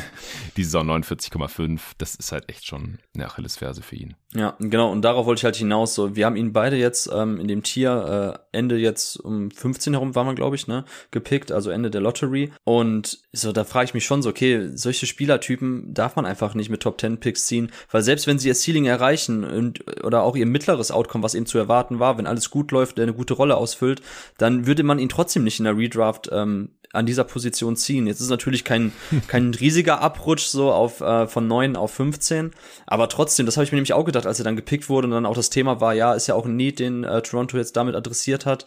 Aber trotzdem, draftet einfach irgendwelche Wings, guckt, was passiert, weil selbst wenn solche Spielertypen ähm, funktionieren in der NBA, solche Bigs und die Rolle gut ausfüllen, dann geben sie dir trotzdem meistens halt kein Lottery Value zurück oder irgendwie Ende Lottery 15, so wie jetzt. Und das fand ich echt spannend, dass ich mir schon gedacht habe, wahrscheinlich landet der irgendwie so in dieser Range bei uns und man kann ihm nicht mal einen Vorwurf machen, weil er eigentlich seine Karriere oder seine Entwicklung stringent und, und, und gut war und trotzdem eben nicht eben diesen Value zurückbringt, den man normalerweise jetzt an neun sich erhofft hat oder der damit einhergeht.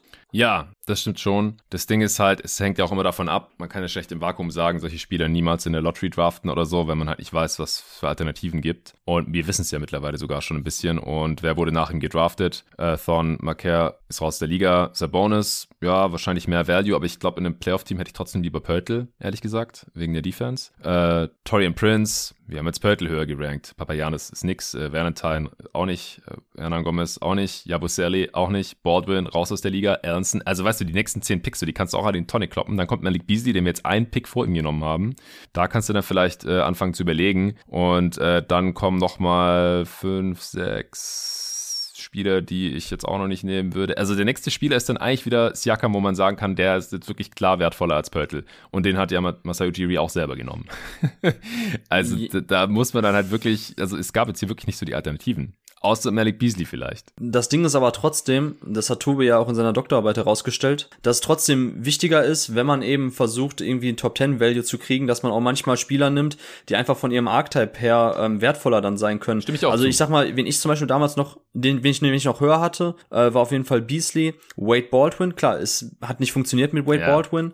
ja. Ähm, DeJounte Murray wäre vielleicht richtig gewesen. Das war ja auch interessant, dass John Hollinger, der zu dem Zeitpunkt bei den äh, Grizzlies war, erzählt hat, dass sie ähm, Wade Baldwin dann an 17 gepickt haben, weil sie ihn eigentlich viel, viel höher erwartet haben, schon gar keine großen Gedanken mehr an ihn verschwendet haben, weil man ging fest davon aus, dass er irgendwo um 10, 11, 12 herum gedraftet wird. Krass. Ähm, und die und die Grizzlies hatten an 17 dann eigentlich als ersten ähm, Wunschspieler DeJounte Murray auf ihrem Board und haben sich dann halt nur für Wade Baldwin entschieden, weil er halt aus ihrer Sicht jetzt noch ein bisschen abgerutscht ist. Aber weißt du, da- das sind die Spieler, hätten die Grizzlies auch DeJounte Murray gepickt, der und er hätte sich einigermaßen so entwickelt wie jetzt bei den Spurs. Klar, ist jetzt auch eben viel Gedankenexperiment, wir können es nicht genauso bescheinigen, aber es ist trotzdem wichtig und das hat Tobi eben auch in seiner Doktorarbeit herausgestellt, dass wahrscheinlich das NBA-Draft-System ja auch nicht so richtig funktioniert mit der Talentverteilung, weil zu viele Teams ähm, zu früh schon zu konservativ picken. So, ne, kann, kann man Masai Ujiri jetzt gratulieren zu dem Pörtl-Pick, dass es ja doch dann eben, die danach kamen, ja auch überhaupt nicht funktioniert sind. Äh, bei Thon Ja. McCurr ist noch das Witzige, dass, ähm, da, dass, dass die Bucks zu dem Zeitpunkt schon allen ESPN-Reportern Bescheid gegeben haben. Das hat nämlich Chad Ford erzählt, dass bevor der Pick getätigt wurde, haben die schon ihre Quellen angerufen bei ESPN und und so weiter und haben quasi schon erklärt, warum sie jetzt gleich Thorn McCurr picken, was ihn auszeichnet, was sie sich von ihm vorstellen. Und da meinte Chad Ford auch, warum machen die das? Warum wenden die sich schon so früh an uns Reporter? Weil die eben Zugriff auf das Narrativ haben wollen. Natürlich ähm, quasseln wir nicht einfach nur nach oder schreiben nicht einfach das, was die NBA-Teams und Scouts und Manager uns erzählen, aber zumindest können die noch Einfluss nehmen auf das Narrativ und sich zumindest schon mal im Vorfeld erklären, warum sie jetzt den Pick machen. Und das fand ich auch echt spannend, weil ähm, in dem Sinne kann man den Bucks, die ja drei Jahre zuvor mit äh, Giannis Antetokounmpo alles richtig gemacht haben, ja auch jetzt eben klar mhm. im Nachhinein kann man sagen, Tom McCurry hätte man sehen können, dass er nicht so ein richtiger Basketballer eigentlich ist.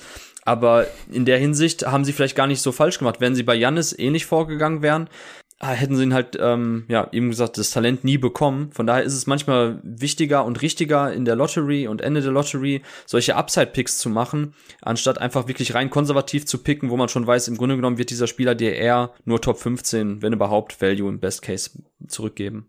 Ja, bei Maker, da haben sie ja dann sogar auf ESPN gesagt, they're hoping for a similar story to Janis oder irgendwie sowas. Genau, warum? warum? Weil die halt vorher ja. schon Bescheid gegeben haben. Genau, genau Jay Biles wusste, wusste das halt auch schon. Das, das, genau, weil ich habe halt zuerst den Pod gehört, nochmal von Hollinger und Ford, wo der es erzählt hat, die mhm. Story. Und danach halt die ESPN-Übertragung. Und da hat es dann auch voll für mich Sinn gegeben, warum Jay Biles auch plötzlich schon äh, davon erzählt hat, dass die Bucks ja jetzt vielleicht schon Ton McCurr nehmen. Weil das kam ja trotzdem irgendwie aus heiterem Himmel.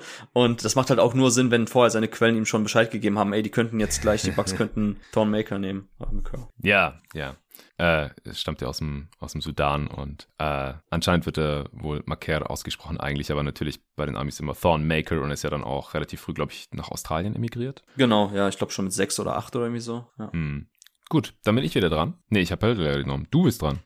Yes, so, dann sind wir jetzt in einem neuen Tier und zwar ein Spieler, der alleine in seinem Tier steht. Ähm, auch da eben großes Verletzungspech und ähm, das ist halt auch die Frage, wie er jetzt zurückkommt. Zuletzt hat er mir nicht so gut gefallen bei den Cavs. Ähm, Karis LeVert. Äh, mhm. Direkt meine Frage, wo, wo warst du LeVert? Ich hätte ihn vielleicht auch jetzt schon bei dir erwartet. Ja, warte mal, ich habe noch einen anderen Spieler vor ihm. Ah, nee, okay, zwei. Okay. Sorry, zwei. Ja, und weil an und für LeVert sich ist LeVert in einem eigenen Tier. Ah, okay, sorry. Ja, ich wollte jetzt nicht ins Wort fallen. Ich, ich habe nur schon direkt gedacht, okay, wenn du jetzt ähm, Karis LeVert auch schon jetzt in dieser Range hast, dann denken wir ja doch ähnlich über ihn. Ja. Eigentlich von seinem Skillset her ähm, gehört er eigentlich noch viel höher. Es gab Verletzungsprobleme, die gab es schon am College, war ja bei der University of Michigan. Ähm, eigentlich ein Spieler, der schon spätestens ab dem Sophomore Year auf dem äh, Draftradar aller NBA-Teams war, aller Scouts, ähm, aber hatte dann unfassbares Verletzungspech, wie gesagt, gerade auch mit dem Fuß ähm, immer wieder Probleme und die Brooklyn Nets haben natürlich alles richtig gemacht, indem sie eben diesen Gamble eingegangen sind und gesagt haben, okay, mhm. wenn wir schon so, so spät picken oder beziehungsweise uns dann den Spieler holen, dann ähm, sollten wir schauen, dass wir wenigstens irgendjemanden haben mit, mit, einem, mit einer potenziellen Upside, die die uns nochmal nach vorne pushen kann. Das hat ja auch super geklappt dann eigentlich für die Nets. Ähm, ja, jetzt am Ende des Tages Caris LeVert 316 Spiele in sechs Saisons. Das ist natürlich schon, ich guck mal eben kurz, ähm, wo das im Quervergleich ist. Ah, ist äh, die 17, so weit unten, ja. Ist gar nicht so weit unten, genau. Hätte ich sogar jetzt mehr erwartet, genau. Ist immer noch 17, ja. Ja, wie gesagt, an für sich super spannender Combo Guard, äh, Wing Creator Typ, der, ähm, der auch in verschiedenen, ähm, in verschiedenen Offensivpaarungen mit anderen Spielern schon funktioniert hat, der Offball spielen kann, aber auch Onball. Ähm, sein Playmaking wird für mich immer noch teilweise unterschätzt und das sah jetzt nur leider bei den Cavs hat's mir gar nicht so gut gefallen. Wie sah's, also, was war dein erster Eindruck jetzt von The Word bei den Cavaliers?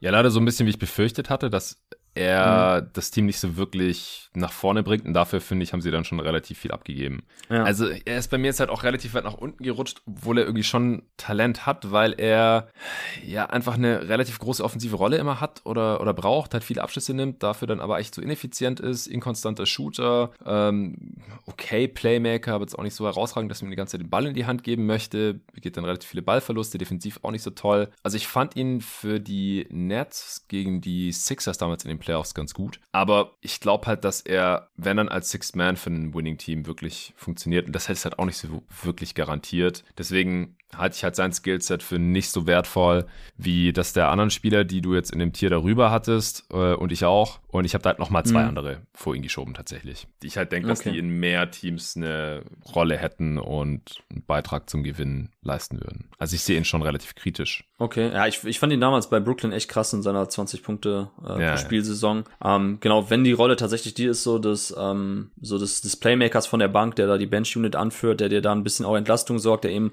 off the Dribble was machen kann. Das können ja viele andere Spieler, die wir jetzt zuletzt gepickt haben, nicht, die aber dafür halt skalierbarere Skillsets haben aufgrund ihres Shootings. Ähm, oder im Fall von Pöltl eben jetzt ein super ähm, Defensiv-Big ist, den Ring beschützen kann. Ja, ich habe ihn halt nur jetzt nochmal im Tier für, für sich, weil er im Gegensatz zu den anderen Spielern, die danach kommen, halt nochmal ein viel, viel krasserer On-Ball-Spieler ist, was ich dann schon irgendwo als wertvoller einschätze, wenn es zumindest dann eben für eine ähm, Rolle als sechster, als sechster Mann reicht. Und das glaube ich schon bei Caris LeVert. Ja, bisher ist er halt ein bisschen mehr als die Hälfte seiner Spiele gestartet in seiner Karriere. Also war, war das halt nicht irgendwie die ganze Zeit und vor allem war er halt immer ineffizient eigentlich. Zeit seiner Karriere keine einzige überdurchschnittlich effiziente Saison. Nicht eine, im Schnitt 105er Offensivrating. Es zieht sich halt schon so durch und wenn jemand halt so viel den Ball in der Hand braucht, dann sollte das halt wenigstens mit einer annähernd durchschnittlichen Effizienz funktionieren und dafür hat er irgendwie, glaube ich, nicht das Skillset. Er ist jetzt auch schon in der Age 27 Season, wird im August 28, also ich sehe da halt auch nicht mehr, dass das jetzt so unbedingt noch besser wird. Deswegen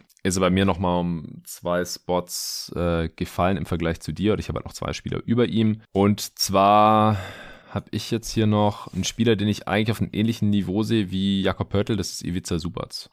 Ich wollte gerade sagen, mach, mach du jetzt mal weiter, damit ich deinen Spieler trashen kann, wenn du Karras so trashst. Okay, Subac hast du. ja. Den, den Spieler, den, den, den Luca ähm, Playoffs komplett vom Feld gespielt hat. Ja, gut. Wie viele Spieler hätte Luca da nicht vom Feld gespielt? Und wenn halt das größte Manko ist, dass Luca dich vom Feld gespielt hat, ja gut, dann, dann muss man an der Draft-Position vielleicht mit leben. Also, wie viele andere Spieler, die wir jetzt hier schon gedraftet haben, hätten äh, Luca da effektiv verteidigen können? Wahrscheinlich nicht so viele. Sorry, das war das Einzige, was ich jetzt anbringen konnte, um dich zu trashen. Ich habe ich, ich hab Subac selber jetzt als, äh, nicht, ich habe einen Spieler noch vor ihm, aber ich habe ihn jetzt auch schon an, an zweiter Stelle in dem kommenden Tier. Was ist der andere, jetzt, darf ich kurz fragen, ist der andere ja. Georges Niang? Der ist danach, nee, der kommt nach Subac direkt. Ich habe noch einen okay. anderen davor. Okay, dann bin ich ja gespannt. Ja. Nee, von daher, ich kann Subac jetzt nicht größtenteils trashen, weil an der Stelle finde ich den auch einfach zu solide als Big. Ja, also ich finde ihn ein bisschen äh, schlechter als Pöltl. Ist nicht ganz der äh, krasse Rim Protector, hat nicht ganz den, den Output, äh, ist, hat ein bisschen besseren Shooting-Touch, nimmt aber auch keine Dreier oder sowas. Also beileibe kein Stretch-Big, aber der Frau fällt immerhin äh, mit deutlich über 70 Prozent. Das ist schon mal ein Vorteil gegenüber Pörtl. Auch super effizient. 125 Offensivrating, fast 60, nee, 64 Prozent True Shooting über die Karriere. Ich müsste halt, damit er irgendwie noch höher kommt auf dem Board, ihn äh, konstant in einer, in einer größeren Rolle, glaube ich, immer noch sehen. Hat sich aber auch über die Karriere jetzt immer weiter verbessert. Deswegen habe ich ihn jetzt hier und halt auch voller wird, weil er, er nimmt dir halt nicht so viel weg in der Offense. So, der, der stört nicht, der macht seinen Job, der ist effizient dabei. Und LeVert finde ich da oft schon fast ein bisschen zu destruktiv. Klingt hart, aber ich glaube, du weißt, was ich meine. Ja, ja, ich weiß es. Ich, ich, ich weiß es tatsächlich nicht, aber ich sage einfach, ich weiß es, damit wir jetzt weitermachen können. okay. ja, destruktiv finde ich halt jetzt, also ich weiß schon, was du meinst, im Sinne von, er frisst halt auch zu viele Possessions um. Ja, genau. Und, ja, ja. Destruktiv ist nicht das treffende Wort, aber halt, ja, einfach zu große Rolle, wenn, wenn du so viele Possessions benötigst, um auf Punkte zu kommen. Ja. Ja, nee, kann ich schon verstehen. Ja, ist okay. Also wie gesagt, ich würde jetzt auch nicht für Caris LeVert in den Krieg ziehen. Ich habe ihn halt noch mal ein Tier für sich jetzt vor den anderen Rollenspielern, die jetzt gerade kommen, einfach weil ich eben da seine trotzdem seine Upside und sein Potenzial irgendwie als On-Ball Guy noch höher einschätze und ähm, genau, ist ja eine Redraft und wenn ich jetzt eben trotzdem noch einen 20 Punkte Scorer nehmen kann, wie Caris LeVert und wie gesagt, so, bei Brooklyn war das schon alles, fand ich das schon echt nicht so schlecht und so verkehrt. Also von daher glaube ich schon, dass es vielleicht in etwas passenderen Schemes und in, in passenderen Rollen für ihn besser aussieht als halt jetzt zuletzt bei den Cavaliers. Da gebe ich dir ja auch schon recht. Alright, okay. um, ähm, genau, ich habe jetzt, äh, bei welchem Pick sind wir eigentlich gerade? 17. Das war gerade, super zwar 16 für die Celtics, Levert war 15 für die Nuggets, die haben damals Hernan Gomez genommen, die Celtics haben Yabusele äh, genommen und jetzt kommt 17 für Memphis, die haben damals Wade Baldwin genommen und ja, Hernan Gomez, der klammert sich gerade noch so ein bisschen an der NBA-Karriere mhm. und Yabusele spielt für Real Madrid und Wade Baldwin, äh, weiß ich gar nicht, da hat er zwischenzeitlich mal für Bayern München gespielt, wo jetzt, weiß ich gar nicht nicht. Genau. Ja, ich nehme jetzt einen Spieler für die Grizzlies, der, ähm, der in der realen Draft noch davor gepickt wurde. Ähm, was tippst du? Ähm, Torian Prince? Das ist korrekt, genau. Torian Prince. Ähm, okay, ja, kann ich sehen. Kannst du sehen, ja. Ist, ich frage mich, ob, ob wir jetzt in ein paar Jahren Torian Prince noch weiter hinten sehen, weil ich finde jetzt gerade auch ein bisschen so am Scheideweg. Also ähm, war natürlich auch ein relativ alter Rookie, der am Anfang schon dann direkt gut abgeliefert hat in seiner 3D-Rolle, der ähm, bei Baylor auch aus einem System kommt, wo immer ähm, oder wo relativ oft auch so die Wings ein bisschen On-Ball-Aufgaben übernehmen müssen, man Pick-and-Roll laufen. Das ähm, schult sich eigentlich immer ganz gut für die NBA in so 3D-Rollen, wo man eben auch mal den Ball auf den Boden setzen muss. Und da hat er mir am Anfang seiner Karriere echt gut gefallen, gehört auch zu den besten Shootern eigentlich dieser Class. Jetzt rein von der Quote ist er sogar auf Platz, ähm, lass mich nicht lügen, acht beziehungsweise gut, ich habe jetzt hier gerade nicht die äh, Undrafted Guys dabei, aber mhm. ist zumindest trotzdem ein grundsolider ähm, Shooter, der für Spacing sorgt. Seine Shooting-Indikatoren waren auch alle gut, so dass man schon absehen konnte, dass er die im Endeffekt das bringt, was er jetzt auch gebracht hat. Ähm, ob er jetzt an 12 ein Reach war, in meinen Augen schon. Also so hoch hätte ja. ich ihn nicht genommen. Ist für mich so ein klassischer ähm, Senior-Flügelspieler, den ich irgendwie so gucken würde, um 20 bis 25 herum abzugreifen. Ähm, ja, weil wie gesagt, ich habe es ja vorhin nochmal ausführlicher erklärt, warum ich eigentlich am Anfang schon immer schauen würde, ein bisschen mehr auf Upside zu gehen. Und die habe ich bei Torin Prince jetzt nicht gesehen, aber jetzt an dieser Stelle für die Grizzlies ein Spieler, der eben für Spacing sorgt, der ein bisschen passen kann, ähm, ordentlich verteidigt. Ja, wie gesagt, ähnlich wie bei den anderen Spielern, die ich davor schon genannt habe und ähnlichen Case gemacht habe wie Beasley. Ähm, wie Buddy Healed, geht in die ähnliche Richtung. Shooting kann man immer gebrauchen vom Flügel. Ja, auf jeden Fall. Das Problem ist, dass er außer den Dreier nichts so wirklich effizient macht in der Offense. Also Karrierewert 101 Offensivrating ist schon echt tough. Aber er hat sich da halt so ein bisschen gefangen. Nee, genau, gebe ich dir recht. Ja, also in seiner aktuellen Rolle jetzt in der Age 27 Season bei den Wolves, da hätte ich jetzt auch nichts äh, zu kritisieren, aber davor die Jahre, was ja teilweise schon, schon wild war, schon so halb aus der Liga draußen irgendwie, weil defensiv war bei den Hawks zum Beispiel echt mies und auch bei den Nets ist er mir da nicht positiv aufgefallen und dann ähm, war halt am offensiven Ende so mies, ineffizient, dass man sich jetzt schon so ein bisschen gefragt hat, ähm, ja, welche Rolle geben wir dem jetzt? Aber die Wolves haben ihn ja nochmal bekommen äh, im Ricky Rubio Trade und da funktioniert jetzt auch am besten. Trifft auch seine Zweier mal mit äh, über 50 Prozent zum ersten Mal. Das ist halt so ein bisschen das Problem. Das macht ihn so hart ineffizient. 46 Prozent Zweierquote über die Karriere und jetzt bei den Wolves trifft er sogar 57. Ja, also. ihm, ich finde, am Ring fehlt ja immer so ein bisschen der, der Lift und auch ja. so gegen Kontakt zu finishen. Ähm, obwohl er jetzt ja eben kein Leichtbauflügel ist, sondern schon eigentlich ein relativ breite Schultern hat, ähm, gute Physis mitbringt, fand ich ihn da immer irgendwie, ja, scheint ein Spieler zu sein, der relativ schnell irgendwie so die Balance in der Shooting Motion verliert beim Abschluss in Ringnähe. Ähm, und das fand ich jetzt war immer ein Punkt, warum, glaube ich, die Quote relativ mies aussah. Davon ab, dass er halt auch aus dem Pull-up, das habe ich jetzt nicht kontrolliert, ich weiß nicht, ob die Quoten mir jetzt was anderes sagen, aber ich fand halt den Unterschied zwischen Catch and Shoot und ähm, selbst kreierte Würfe auch relativ krass immer. Ich hoffe, ich erzähle gerade keinen Stuss. Ich habe es gerade auch nicht vor mir, aber ich habe äh, ja. seine Quoten zwischen Ring und Dreierlinie vor mir und die sind eine Katastrophe. Also Flotter Range, Mid Range, ja. äh, alles weit, weit unter 40 Prozent, irgendwo im 30 Prozent Bereich. Das ist äh, sehr übel, was dann seine offensive Effizienz angeht. Aber ich äh, kann den Pick hier an der Stelle auf jeden Fall nachvollziehen. Ich hätte jetzt halt noch einen Spieler in diesem Tier gehabt, also vor Caris LeVert und dann, äh, ich hätte ihn dann noch bei Playoff-Rotationsspielern drin. Also, mhm. oder möglichen Playoff-Rotationsspielern, wenn man so will. Gut, George Niang hast du jetzt, ne? Ich habe jetzt George Niang, genau, ja. an 18. Den Pick hatten damals die Detroit Pistons, die haben Henry Allenson genommen, den hast du vorhin schon mal angesprochen, der ist auch schon lang nicht mehr in der Liga. Ich nehme jetzt äh, George Niang. Ich glaube, den Minivan äh, kennt fast jeder. Er hat ja relativ prominente Rollen, zuletzt in Utah gehabt und jetzt aktuell auch bei den äh, Sixers. Ist einfach ein High-Volume-Shooter, ziemlich äh, kräftiger Spieler, natürlich nicht besonders schnell auf den Beinen oder so. Daher finde ich den Spitznamen Minivan auch so passend. Aber sein Shooting äh, ist einfach super wertvoll und sehe ich jetzt halt auch noch wertvoller an als äh, Torian Prince aus dem Grund. Aber da würde ich jetzt auch nicht äh, für in den Krieg ziehen, wie du es nennst.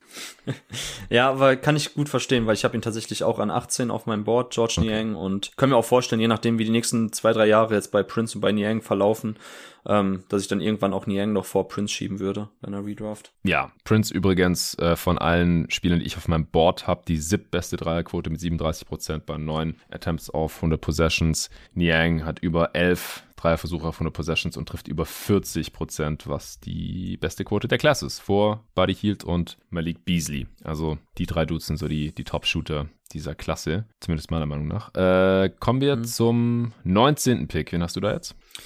Ja, da fängt bei mir jetzt ein neues Tier an. Ähm, da habe ich jetzt Spieler, die ähm, bisschen eindimensionaler sind. Ähm, da kommt es jetzt darauf an, tatsächlich jetzt theoretisch, wenn wir uns ein bisschen mehr darauf versteifen würden, was die Teams brauchen, könnte man schon jetzt nach Need schauen. Ähm, ich habe da jetzt so Spieler drin, entweder krasse On-Ball-Defender oder mm. switchy, athletische Rim Protector ähm, oder, oder sehr gute Dreierschützen, die sonst nicht viel mitbringen. Ähm, ich habe jetzt ja lange überlegt, man könnte wahrscheinlich jetzt auch nochmal würfeln bei dieser, in dieser Range und bei dem Tier, was ich jetzt habe. Aber ich hätte jetzt an 19 Damian Lee genommen. Ja, den habe ich auch in dem Tier. Zusammen mit Torian Prince und noch zwei anderen Dudes. Okay, ja, also Damian Lee jetzt in den äh, fünf NBA-Saisons, die er gespielt hat, 8,2 Punkte im Schnitt, 3,5 Rebounds, 1,4 Assists, 0,7 Steals. Ähm, Freiwurfquote über die Karriere jetzt 86 Prozent, Zweierquote 51,8 und Dreier 35,7. Ähm, hat jetzt paar Spiele am Anfang, äh, 17, 18 noch für die Hawks gemacht und ist dann zu, seinen, zu seinem Schwager nach Golden State gegangen, ist ja mit der äh, Schwester von den Currys verheiratet. Und da passt er auch ganz gut rein. Ich finde, da sieht man immer mal wieder, dass er einfach auch ein Spieler ist, der in das System der Warriors reinpasst, wo man einfach ein bisschen über, ähm, über Off-Ball-Screens flitzen muss, wo man selber halt Entscheidungen treffen muss, ob ich jetzt abroll zum Korb, den Cut lauf, ob ich an der Dreierlinie bleib, ob ich da jetzt ein Screen selber stelle. Das macht er alles schon ganz gut, ist halt auch ein echt guter Dreierschütze. Quoten sind ein bisschen wackelig, von daher könnte man ihn auch vielleicht noch als Streaky Shooter bezeichnen. Ähm, aber ich finde ihn halt, wie gesagt, als Off-Movement-Shooter ganz gut. Liefert dir von allem ein bisschen was, ist jetzt kein besonders toller Verteidiger, ehrlich gesagt. Es bringt auch einfach jetzt nicht so den besten Körper mit. Ist auch selber relativ beschränkt, so jetzt On-Ball großartig Sachen zu machen, selbst zu kreieren. Ähm, aber ja, sehr gut. In der Range, wo wir jetzt gerade sind, ist das auch klar, dass man solche Spiele jetzt nicht mehr bekommt. Ähm, ja, von daher, wenn du jetzt da sonst keine Gedanken zu hast, das wäre jetzt mein Case für Damian Lee. Nee, äh, passt. Also man erkennt jetzt schon, dass es äh, nochmal hier ein Drop-Off gibt, finde ich. Mhm. Äh, Spieler, die jetzt so 20 Minuten mit die Karriere sehen und halt auch keine so hundertprozentig feste Rolle in ihren Teams haben. Also wenn bei den Warriors alle fit sind, dann spielt Damian Lee auch wenig bis, bis gar nicht. Acht Punkte äh, pro Spiel über die Karriere. Aber wie gesagt, ich habe ihn jetzt auch hier direkt in diesem Tier. Ich hätte jetzt allerdings aktuell noch ein Teammate von ihm äh, über ihm gerankt und das ist Gary Payton, der Zweite. Gehört zu den besten ah, On-Ball-Defendern. Okay. Ja, nimmt sich ja alles nichts, wie du schon gesagt hast, würde dann stark vom Team Need abhängen. Ja. Ich finde ihn sehr vergleichbar mit äh, Alex Caruso zum Beispiel, der aber einfach äh, schon mehr gezeigt hat, äh, früher eine Rolle in der NBA hatte. Peyton ist auch einer der ältesten Spieler dieser Class, schon war undrafted, genauso wie Damian Lee, also hat sich jetzt auch bei den Warriors erst durchsetzen können, was auch wieder für ihre Spielerentwicklung spricht. Hatte da vorher schon diverse andere NBA-Stops gehabt, wo er sich jeweils nicht halten konnte oder irgendwie nicht in die Rotation eingebaut werden konnte. Äh, defensiv aber halt, wie gesagt, einer der besten Spieler der Liga, offensiv halt massiv limitiert. Ähm, klar, er nimmt jetzt auch mal einen Dreier ab und zu, kann die dann auch reinnageln, aber ist halt offensiv im Schnitt so ungefährlich, dass er schwerlich äh, mehr spielbar ist. Also ist offensiv auch eher ein reiner Finisher, auch ein krasser Springer, einer der geilsten Danker auch in dieser Liga. Äh, er sucht sich seine Zwei-Punkte-Würfe so gut aus, dass er tatsächlich von allen Spielern auf meinem Board mit ziemlich viel Abstand die beste Zweierquote hat. 66 Prozent seiner Zweier trifft er. Vor äh, Jakob Pöltl, Derrick Jones Jr. und Ivica Subac, also alles Dudes, die halt fast nur am Ring finishen. Und da ist er noch der Beste. Mehr habe ich zu ihm eigentlich auch nicht. Nee, mehr kann ich nicht ergänzen. Ähm, genau, On-Ball war damals auch abzusehen. Der war ja lange Zeit bei Oregon State am College, ähm, hat da ähnlich wie sein Vater sich dann auch einen Spitznamen gemacht als unfassbar guter On-Ball-Verteidiger. Er hat krasse Boxscore-Zahlen aufgelegt, ähm, aber da war tatsächlich das Alter auch und eben der der wackelige Wurf ein, ein, Grund, warum er dann gefallen ist, beziehungsweise undrafted ging und ähm, man ihm auch nicht zugetraut hat, ähnlich wie im College, da besonders viel On-Ball zu machen, da er da sehr eingeschränkt ist auf dem Level in der NBA und von daher hat es mich jetzt auch nicht überrascht. Ähm, Finde ich ganz cool, dass er da noch eine Rolle gefunden hat, weil mir hat er auf jeden Fall immer Spaß gemacht am College äh, zu beobachten, hat er auch immer gegen viele gegen viele andere Prospects gespielt. Jane Brown hatte er natürlich auch schon ein paar Mal dann gecheckt gehabt im direkten Duell am Oregon mhm. State gegen California. Von daher, nee, ich habe wie gesagt ihn auch jetzt auch direkt dahinter. Ähm, von daher passt für mich die Range ebenfalls. Ähm, du hast ihn gerade schon erwähnt, namentlich, deshalb würde ich jetzt weitermachen mit dem ja. nächsten Spieler. Und da habe ich Derrick Jones Jr. Ähm, ist mhm. auch sehr jung in die NBA gekommen, war damals nur ein Jahr am College bei UNLV. Ähm, wurde dann, wurde er auch Slam Dunk in dem Jahr, wo der bei Phoenix war, oder? Nee, ja, ne? nee bei Miami? Es war schon Miami. Ja, ich finde es okay. interessant, weil ich diese ganzen undrafted Dudes mir angeschaut habe und er war der einzige Freshman, also er hat sich ja dann aktiv für die Draft angemeldet, wurde aber gar nicht gezogen. Das kommt ja nicht so oft vor. Ja, genau. Christian Wood ist ein anderes prominentes Beispiel. Ähm, hm paar Jahre, äh, bis nur ein Jahr davor. Ich kann dir ehrlich gesagt jetzt auch gar nicht mehr genau sagen. Ist witzig, weil ähm, UNLV, da war auch äh, Christian Wood ein Jahr zuvor. Scheint nicht so geil da zu sein. Die Spieler wollen da weg, egal wie die Draft-Aussichten aussehen. ja, witzig, jetzt genau. Und Steven Zimmerman war auch bei UNLV und der wurde ja noch gezogen an 42, 43 irgendwie so von den Orlando Magic. Mhm. Ähm, ich, ich kann mich leider jetzt aber echt nicht mehr an Prospect Derek Jones Jr. erinnern aus dem Stegreif. Deshalb weiß ich gar nicht genau, was der Grund war. Ähm, wobei, wenn wir uns jetzt so seine Skills anschauen, kann man sich schon denken, dass das eben auch so ein krasser athletischer Junge eben war, ohne besondere On-Ball-Skills, mit wackeligem Wurf. Ähm, und das, dass er sich jetzt so entwickelt hat, ist ja auch echt spannend. Also einer der spannendsten Cases, auch so hin vom ähm, bei äh, Phoenix damals ja auch so als reiner Jumper auf dem Flügel gesehen, hin jetzt zu einem Spieler, der eher auf der 4 oder sogar Smallball 5er ist, weil er eben so eine unfassbar funktionale Athletik hat und selbst da ein bisschen den Ring eben beschützen kann in verschiedenen Lineups, wo man auch vielleicht Smallball kontern muss. Ähm, ist jetzt ja bei Chicago angekommen, jetzt in der 824 Season, kurz seine Splits über die Karriere hinweg, 6,5 Punkte. 3,4 Rebounds und dann 0,7 Assists, 0,7 Steals, 0,7 Blocks. Ähm, ja, die Dreierquote ist jetzt schlussendlich bei 29,5 Prozent über die Karriere hinweg, bei 1,6 Versuchen pro Partie. Also, ja, als Shooter würde man ihn nicht bezeichnen. Wie gesagt, ich finde es erstmal interessant, so einen Spielertyp noch abzugreifen in der Range. Mhm. Ähm, gibt auch nicht so viele vergleichbare Spieler wie Derek Jones Jr., die aufgrund eben ihrer Länge und Athletik da tatsächlich Smallball-Fünfer sein können. Ähm, sowas hätte man wahrscheinlich vor 15, 20 Jahren überhaupt nicht projizieren bei so einem Spielertyp. Ähm, ja. Tweener im positiven Sinne, könnte man sagen. Ja, viel mehr habe ich extra zu Derek Jones Jr. auch nicht. Ja, ist halt ein, auch. genau, also wie gesagt, wir sind in der Range, da kann man nicht mehr viel sagen dazu. Ähm, ich ich glaube schon, dass er sich in NBA hält, würdest du auch sagen. Ich meine, er ist jetzt 24, hat 278 NBA-Spiele bislang gemacht.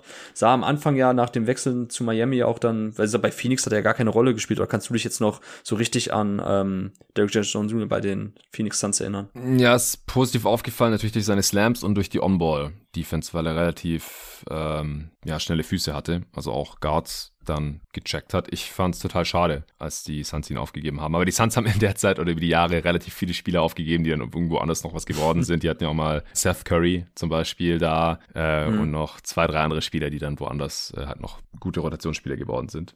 Ich habe ihn tatsächlich ein Tier weiter unten, weil ich glaube, er ist nur ein okay. Regular-Season-Rotationsspieler. In Playoffs haben wir ja gesehen, Miami hatte die Playoff-Rotation nicht mehr geknackt, in Portland auch mhm. nicht. Dafür ist er dann offensiv einfach zu eindimensional, zu ungefährlich und defensiv nicht wichtig genug. Und auch in Chicago, wenn da alle fit sind, dann spielt er da in der Regular Season teilweise nicht mal eine Rolle. Dafür ist er dann auch überzahlt mit seinem Mid-Level Exception Deal, ehrlich gesagt. Mhm. Also ich habe den ins Regular Season Rotationsspieler-Tier runtergeschoben, wo ich noch andere Spieler drin habe, die äh, athletisch sind, aber einen wackeligen Wurf haben und deswegen halt in Playoff-Serien wahrscheinlich dann nicht mehr spielen können tendenziell. Ich hätte jetzt noch einen anderen Spieler in meinem Playoff-Rotationsspieler Tier drin Darf gehabt. Ich raten? Ja. Ähm, wenn du schon sagst Playoff-Rotation, ich meine, wir haben es ja letzte Saison gesehen, äh, Brian Forbes hat ja immerhin bei den Bucks noch teilweise gespielt, aber den hast du doch jetzt nicht ernsthaft genommen, oder? Nee, nee, nee, den okay, habe ich tatsächlich gut. im Regular Season Rotationsspieler-Tier noch ja. weiter unten, weil der kann ja defensiv so krass attackiert werden. Genau, ja. Den Case könnte man vielleicht auch für meinen Spieler jetzt hier machen. Äh, es ist Fokan Korkmaz, der defensiv auch nicht mhm. toll ist, aber immer halt nicht so klein wie Brent Forbes, äh, offensiv noch ein athletischerer Finisher ist und auch halt ein krasser Shooter. Ja, ich habe ihn auch in dem Tier. Also wie gesagt, ich habe okay. jetzt in dem Tier Korkmaz, Lee, Peyton, Derrick Jones Jr. und dann jetzt noch drei andere Spieler. Also ich habe es nicht ganz so krass äh, zwischen Regular Season Rotation und Playoff Rotation unterschieden, weil ich ehrlich gesagt an dem Punkt bin, ich glaube, alle Spieler sind jetzt gerade für eine Playoff Rotation ein bisschen fragwürdig, auch ein Vorkan Korkmaz ehrlich gesagt und auch ein Gary Payton. Also in High Leverage Situationen ja. kannst du Payton eigentlich auch nicht mehr spielen lassen. Ja, ich bin gespannt. Ich bin gespannt, ob wir ihn dann da noch sehen werden, aber hast schon recht, wahrscheinlich fällt er dann raus. Äh, Torian Prince habe ich halt hier wie gesagt auch noch drin und Damon Lee auch auch. Ist wahrscheinlich schon ein bisschen grenzwertig, ja. Hast schon recht. Alles gut. Wen nimmst du jetzt noch? Wir, ich würde sagen, wir hauen jetzt einfach nur noch raus, wen, nehmen, wen wir nehmen für die letzten ja. äh, acht Picks, 23 bis 30, äh, maximal mit ein, zwei Sätzen begründen. Ja, ich nehme jetzt TLC, ähm, Timothée ja. Louvaro Cabarro. Äh, war auch einer meiner Lieblinge pre-Draft, ähm, eben weil er so in dieser ja, 3D-Wing mit ein bisschen On-Ball-Upside bzw. sekundärem Playmaking aussah. Äh, einer von den fünf Franzosen, die du erwähnt hast, die in dieser Draft ähm, gepickt wurden, hatte dann echt schwierigen Start Start in seiner NBA-Karriere. Ähm, ja, also ich habe die Hoffnung noch nicht aufgegeben. Wäre vielleicht tatsächlich nachher noch einer für die Kategorie, die wir immer haben zum Schluss. Ähm, Spieler, die wir noch nicht aufgegeben haben. Wie gesagt, ich finde TLC von seinem Skillset eigentlich echt passend für die NBA. Aber er hat leider ja, immer so wieder offensiv seine Aussetzer. So, das ist halt einfach nicht konstant genug. Ja, stimme ich zu, hätte ich jetzt hier auch gehabt in, in diesem Tier noch. Okay. Ich nehme jetzt DeAndre Bambry. Ah, krass, okay, nee, den habe ich im nächsten Tier, ja. Okay. Weil er keinen Wurf hat, oder? Ja, weil er keinen Wurf hat und weil er jetzt auch irgendwie schon mehr oder weniger raus ist und weil er zum Glück für Kessler Edwards gecuttet wurde. ähm, ja, jetzt ja, wurde James Johnson für Kessler Edwards. Jetzt wurde James Johnson, ja, Kessler Edwards killt sie alle. Für Kessler Edwards lässt man alle Spieler raus. nee, vorher, vorher war tatsächlich die Frage, dass äh, Bambry ja, glaube ich, auch dann eben gecuttet wurde. Wegen des ich. Trades, sie mussten den äh, Roster-Spot für Andre Drummond im Prinzip freimachen oder für Seth Curry, weil es halt ein 2 äh, gegen 3 Trade war. Genau. Und dann, ja, hätten sie eventuell auch Kessler Edwards cutten können, haben dann aber Bambry gecuttet, dann haben die Bucks ihn gesigned und dann hat er äh, sich sein Knie zerstört, leider. Ich finde den äh, defensiv aber ganz gut, auch solider Playmaker, super athletisch, hat auch schon 360s in-game rausgehauen und solche Sachen. Klar, der Wurf äh, kam, kam nie so richtig, aber irgendeinen Floor haben jetzt halt alle Spieler und es sind auch keine Spieler mehr, die ich in der Playoff-Rotation erwarten würde. Ja, ich habe halt in dem, in dem Tier darunter die Spieler, wo, wo ich sagen würde, die waren alle mal produktiv und hatten alle mal vielleicht ganz interessante Flashes und da waren über, über bestimmte Stints hinweg ganz gut in der NBA, aber die ich eigentlich trotzdem jetzt nicht mehr wirklich mit besonders viel Enthusiasmus picken wird. Klar, bei paar anderen Jungs wie TLC und Derrick Jones Jr. ähnlich, aber bei Derrick Jones Jr. habe ich ja schon erwähnt, dass ich da irgendwie trotzdem so dieses besondere Skillset irgendwie spannend finde, weil man das dadurch halt auch teilweise andere Schemes und ähm, Rotation des Gegners kontern kann. Mhm. Ja, ich hätte jetzt als nächsten Brian Forbes, den ich schon erwähnt habe, einfach aufgrund eben seines doch sehr, sehr guten Shootings, dass wir schon gesehen haben, dass er tatsächlich dafür auch mal eben dann ähm, in bestimmten Matchups mal rein kann, um einfach ein bisschen für Spacing zu sorgen. Die Bucks haben das ganz gut ausgenutzt. Da hat er ja in einem Spiel, glaube ich, Miami abgeschossen jetzt in den letzten Playoffs. Ähm, Der hat über die ja. Serie mehr Punkte gemacht als Jimmy Butler. Als Jimmy Butler, ja, sicher. Siehst du, Brian Forbes muss jetzt kommen. muss, muss. Ja, ich habe ihn auch in dem Tier. Passt. Ja. Okay. Wen hast Man hat ja auch gesehen, dass er noch einen äh, gewissen Value hat, weil die Nuggets haben jetzt immerhin noch einen Second Round abgegeben. Genau, ja. Im Trade. Ich nehme jetzt an 26, sind wir schon, David Nwaba oder David Nwaba. Okay. Auch ein geiler Defender. Ich finde, der spielt viel größer, als er ist. Mhm. Ähm, also kann auch größere Wings verteidigen. Super athletisch auch. Äh, leider auch ziemlich verletzungsanfällig und ein relativ wackeliger Wurf. Also wie bei Bambry, Derek Jones Jr auch. Also ich, ich finde die alle relativ vergleichbar. Ja, ich nehme dann jetzt den Spieler, der ähm, bei Highschool Tapes mit LeBron James verglichen wurde, Daniel House. Kannst du dich daran erinnern? Hast du ihn mitbekommen nee. gehabt? Nee, ja, das habe ich nicht mitbekommen. Weil ähm, Daniel House, muss mal gucken, äh, als er in der Highschool war, hatte er so vom Gesichtsausdruck und generell so von der Statur ein bisschen, war, war vergleichbar mit Highschool ähm, LeBron.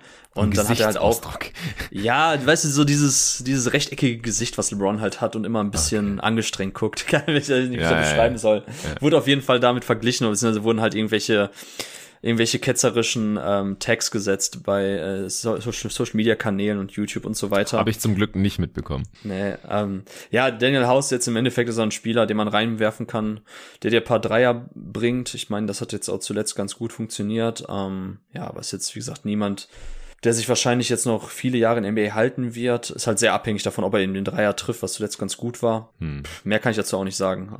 Hatten die Suns auch mal. Ja. Und da ist mir in Erinnerung geblieben, dass der äh, irgendwie auch gegen Ende von irgendeiner unbedeutenden Regular Season, wo die sonst irgendwie 20 Siege geholt haben, sich auch mal selber übers Backboard gepasst hat und den reingeslampt hat. Als er den Ball schon aufgenommen hatte und dann halt so äh, irgendwie die Situation lösen musste, wie wir das halt auch schon von äh, Tracy McGrady oder so gesehen hatten. Das hat Daniel House auch mal im Spiel gebracht für die Phoenix Suns. Genau, äh, Daniel House played like LeBron in High School. Ich habe gerade nachgeguckt bei YouTube, da, weil er auch die 23 hatte von Ball is Life natürlich, also das Originalvideo von, von Ball is Life. muss, muss mal checken. Geil, okay, werde ich tun. Ja, Daniel, Daniel House Jr. genauso wie David Nwaba äh, und Bryn Forbes, damals auch undrafted gewesen. Damon Lee auch. Gary Payton II habe ich es, glaube ich, gesagt. Derek Jones Jr. hat mir es auch gesagt. Also jetzt haben wir hier langsam auch die undrafted Dudes abgegrast. Jetzt bin ich wieder dran. Ich nehme an 28, der drittletzte Pick. Ich nehme Marquise Chris. Ah, okay. Ja, den habe ich auch noch auf meinem Board. Ja, bisher natürlich enttäuschend. Gemessen an seiner Draftposition Nummer 8. Äh, geile Tools. Ja, sehr athletisch, auch tolle Flashes immer wieder gezeigt. Äh, hat er halt mal wieder irgendwie einen Dreier reingeknallt. Leider trifft er selten die richtige Entscheidung mit dem Ball. Wurde auch dann entsprechend schon rumgereicht, nachdem in Phoenix klar wurde, das wird nichts mehr. In Houston ausprobiert worden. Dann äh, bei den Warriors sah es besser aus, dann war aber out for season, hat sich glaube ich auch das Knie kaputt gemacht gehabt. Wurde dann auch irgendwann gecuttet und dann haben ihm die Mavs jetzt nochmal eine Chance gegeben und da sah er bisher auch ganz solide aus, hatte dann aber auch wieder Verletzungsprobleme, ist halt immer noch äh, blutjung. Von daher würde ich den äh, auch immer noch nicht aufgeben und in so eine Redraft jetzt nehmen. Ja, McKees Chris ist das Interessante, dass er, glaube ich, einer der niedrig geranktesten Spieler auf den Highschool-Ranking-Boards war. Ich glaube, ESPN hatte ihn dann 50 herum, die dann als Freshman trotzdem, ähm, oder die direkt danach als Freshman noch in der Top 10 gepickt werden. Ähm, das sieht man normalerweise nicht so oft. Genau, auch da wieder Querverweis zum Kollegen Tobi Berger, der ja auch diese RSCI-Rankings hinsichtlich eben der Übertragbarkeit beim Decision-Making für die NBA-Draft untersucht hat und dass es schon eigentlich so ist, dass die Spieler, die Freshmen, die auch hoch gerankt wurden ähm, in den College-Rankings oder Highschool-Rankings, dass die auch früher gezogen werden, dass das so mit in das Decision-Making der NBA-Manager einfließt. Von daher sieht man nicht allzu oft, dass ein Freshman, der so tief gerankt wurde, direkt, wenn er sich anmeldet, auch noch so hoch gedraftet wird. Der Grund, also am College bei Washington Washington. Ähm, unfassbarer Springer. Also da waren auch dann die Quervergleiche schnell mit Amari Staudemeyer gezogen.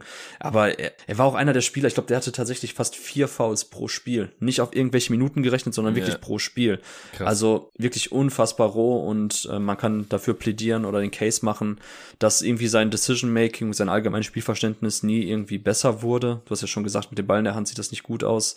Und auch die Entscheidung, die er defensiv trifft, da will er auch einfach yeah. zu oft, ähnlich wie am College, noch alles mit Athletik regeln und da irgendwelche Chase-Down-Blocks und Recovery-Blocks noch setzen und probieren, obwohl er viel zu spät dran ist durch schlechtes Positioning. Ähm, ja, da, aber dass sie ihn an acht gepickt haben, du hast ja gesagt, du warst damals relativ happy für mhm. die Suns. Ich konnte es auch verstehen. Ähm, gefährlich wird's immer, wenn man vorher hört, dass, dem, dass ein Spieler kurz vorher noch auf den Boards nach oben klettert bei ESPN. Ich erinnere mich noch daran, dass an dem Tag wirklich an dem Tag, wo die Draft war, dass er plötzlich dann an vier oder fünf sogar war. Vier macht ja yeah. Sinn, wegen Suns, ähm, dass sie das tatsächlich wollten und das vielleicht auch geleakt mhm. haben. Ähm, und das wohl irgendwie die Interviews müssen wohl gut gewesen sein, Chris. Da muss er aber halt gesagt haben, so ja, ich bin total wissbegierig, ich will einfach nur lernen und besser werden und bla bla bla. Und davon haben sich vielleicht auch noch mal ein bisschen, ähm, ja, wie soll ich sagen, das hat vielleicht Teams auch noch mal ein bisschen mehr imponiert, allen voran die Suns, die ja dann dafür eben auch dann getradet haben. Aber der Grundgedanke, so einen athletischen Springer, der auch den Dreier tatsächlich genommen hat und getroffen hat, auch am College zumindest, gerne abgedrückt hat zu nehmen, macht schon Sinn. Ja, denke ich auch. Das hat sich auch so ein bisschen wiedergespiegelt, dieses Interview dann beim ESPN-Broadcast, weil äh, die werden dann immer gefragt, so wie sie zufrieden sind oder wie zufrieden sie sind mit der Franchise, die sie gedraftet hat. Und hat auch gemeint, so, ja, er mag Earl Watson total und der hat gesagt, er wird ihm Zeit geben, es ist ein Process, es wird ein bisschen dauern, bis er besser wird und bla bla. Und da kommt er nicht von selbst drauf, ja. Das haben die halt sicherlich mit ihm gesprochen gehabt. Das war für mich da auch relativ offensichtlich, als ich das vorher nochmal gesehen hatte. Gut, dann kommt jetzt dein letzter Pick an 29. Ja, da habe ich mich jetzt einfach für irgendeinen Buddy entschieden, den man mal reinschmeißen kann. Das ist Damian Jones. Ähm, 197 Spiele, 5,5 Punkte, 3,4 Rebounds, 0,8 Assists. Ähm, bei den Blocks liegt er auch bei 0,7. Ist halt ein Spieler, keine Ahnung, so Sacramento, die haben ja sowieso jetzt Center gesammelt zuletzt, ähm, kam diese Saison immerhin noch auf 54 Partien, war sonst halt immer jemand am Ende der Rotation. Ja, viel Skills bringt er nicht mit, wie gesagt, ist halt ein NBA-Buddy, aber ja, wenn er am Ende des Tages irgendwie auf seine 300 NBA-Spiele vielleicht kommt und sich dann tatsächlich jetzt über acht Jahre halten konnte, dann ist das so immer das, was man ganz am Ende noch so als NBA-Karriere bezeichnen kann, für die man dann auch draften sollte. Von daher nehme ich ihn jetzt einfach am Ende der ersten Runde noch. Ja, ich glaube, für den würde ich keinen First-Round-Pick verwenden. Äh, deswegen nehme ich ja, aber jetzt. Für wen dann? Für Hernan Gomez? Für Chris Dunn? Ja, ja Hernan Gomez wäre jetzt der Dude, den ich noch hätte. Wenn man sich die gespielten Minuten anschaut, dann hätte Yogi Farrell als letzter Undrafted Guy hier vielleicht noch ein Case. Ist jetzt halt aktuell ah, draußen. Ah, auch interessant, ja. ja. Ja, nimmt halt auch viele Dreier, hat sie mit fast 37 Prozent getroffen. So ein, ja, vierter, fünfter Guard in der Rotation oder so, war auch ein älterer Rookie schon, ist dementsprechend jetzt auch schon relativ alt. Defensiv hat natürlich auch eine Schwachstelle. Ja, Hernan Gomez, äh, fünf Punkte pro Spiel, drei Rebounds. Äh, trifft sein Dreier okay, solide Effizienz, wurde jetzt sehr oft getradet in letzter Zeit und ich kann mir halt schon vorstellen, dass der sich noch ein paar Jahre so am unteren Ende von irgendwelchen NBA-Rotationen halten wird. Halte ich vom Spielertyp halt ja noch für ein bisschen interessanter als jetzt ein äh, Damian Jones. Und den habe ich halt auch echt gefressen. Der war auch schon in Phoenix. Ah, ich finde den, ich finde den schrecklich. Also auch super athletisch ist so ein bisschen wie Marquis Chris in, in größer ohne Wurf.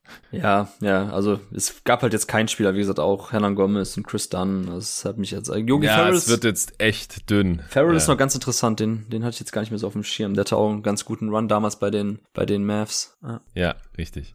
Ja, aber das war's. Äh, Farrell wird nicht gedraftet werden hier bei uns. Wir sind durch mit unseren 30 Picks. Äh, wir kommen jetzt noch ganz schnell, weil der Pot ist schon unendlich lang geworden. Vielleicht wird es auch ein Zweiteil, ich weiß nicht. Wir kommen äh, zum Most Overrated Spieler der Class. Torben, den hast du. Meinst du, man muss jetzt Ben Simmons nennen? Also ich habe Ben Simmons, ja, wenn du mich so fragst. Ja, ich glaube, man muss ihn nennen. Oder hast du einen anderen? nee, nee, ich habe Ben Simmons. Ähm, ich habe nur überlegt, ob er jetzt überhaupt noch so overrated ist. Kommt halt, ich meine, haben wir schon oft genug darüber diskutiert, aus mhm. welcher Warteperspektive man eben dann draufblickt bei dem Thema. Wenn man natürlich jetzt Mainstream sich anschaut, so dann glaube ich schon, dass die Erwartungshaltung, die man an Simmons hat, immer noch viel zu hoch sind. Wie gesagt, ich habe ja davon auch schon Abstand genommen, meine Projektion, die ich pre-Draft hatte, jetzt immer noch aufrecht zu erhalten. Ich finde halt nur, dass er schon eben aufgrund seiner Möglichkeiten während der Regular Season und in bestimmten Lineups, vielleicht auch noch in der Postseason, seinen Wert haben kann, wenn jetzt alles gut läuft. Aber grundsätzlich ist, ähm, es soll, sollte Ben Simmons nicht mehr als dieser Abo-All-Star-Spielertyp gelten. Und ich glaube, dass so die, diese Hoffnung haben noch sehr viele Menschen. Ja, genau. Ich glaube halt, dass, also mir wurde der Trade von Seiten der Nets auch ein bisschen zu positiv gesehen, weil wir wissen überhaupt nicht, was von Simmons noch kommt und wann und überhaupt. Also dahingehend wird, glaube ich, die restliche Karriere von ihm und ich habe ihn da jetzt wirklich schon abgeschrieben. Also klar, wenn er mich da als Lügen straft, cool, dann werde ich das in ein paar Jahren anders evaluieren. Aber Stand jetzt ist meine Erwartungshaltung halt, dass er sich weiterhin nicht verbessern wird und maximal auf diesem Level bleibt. Aber anscheinend hat er auch noch Verletzungsprobleme und ja, ich nenne es jetzt einfach mal Mentalitätsprobleme. Ich weiß nicht, inwiefern er wirklich eine psychische Erkrankung hat oder so, aber ich meine, da wird sich gerade jetzt dann vor Gericht drum gestritten werden. Also gibt es da wohl wirklich ernsthafte äh, Zweifel und wie es eben alles abgelaufen ist, sag ich halt aus meiner Warte, sieht das zumindest mal ein bisschen fishy aus und wir werden sehen. Also für die restliche Karriere glaube ich, dass er aktuell eher noch ein bisschen overrated ist. Dann äh, wurde er overrated, als er eine, eine vorzeitige Max-Deal-Extension bekommen hat. Er wurde overrated, als er gedraftet wurde, weil an eins, haben wir ja heute gesehen, hätte er nicht gedraftet werden sollen. Von daher ist er für mich, er wurde letztes Jahr noch äh, overrated, als er Zweiter beim, Def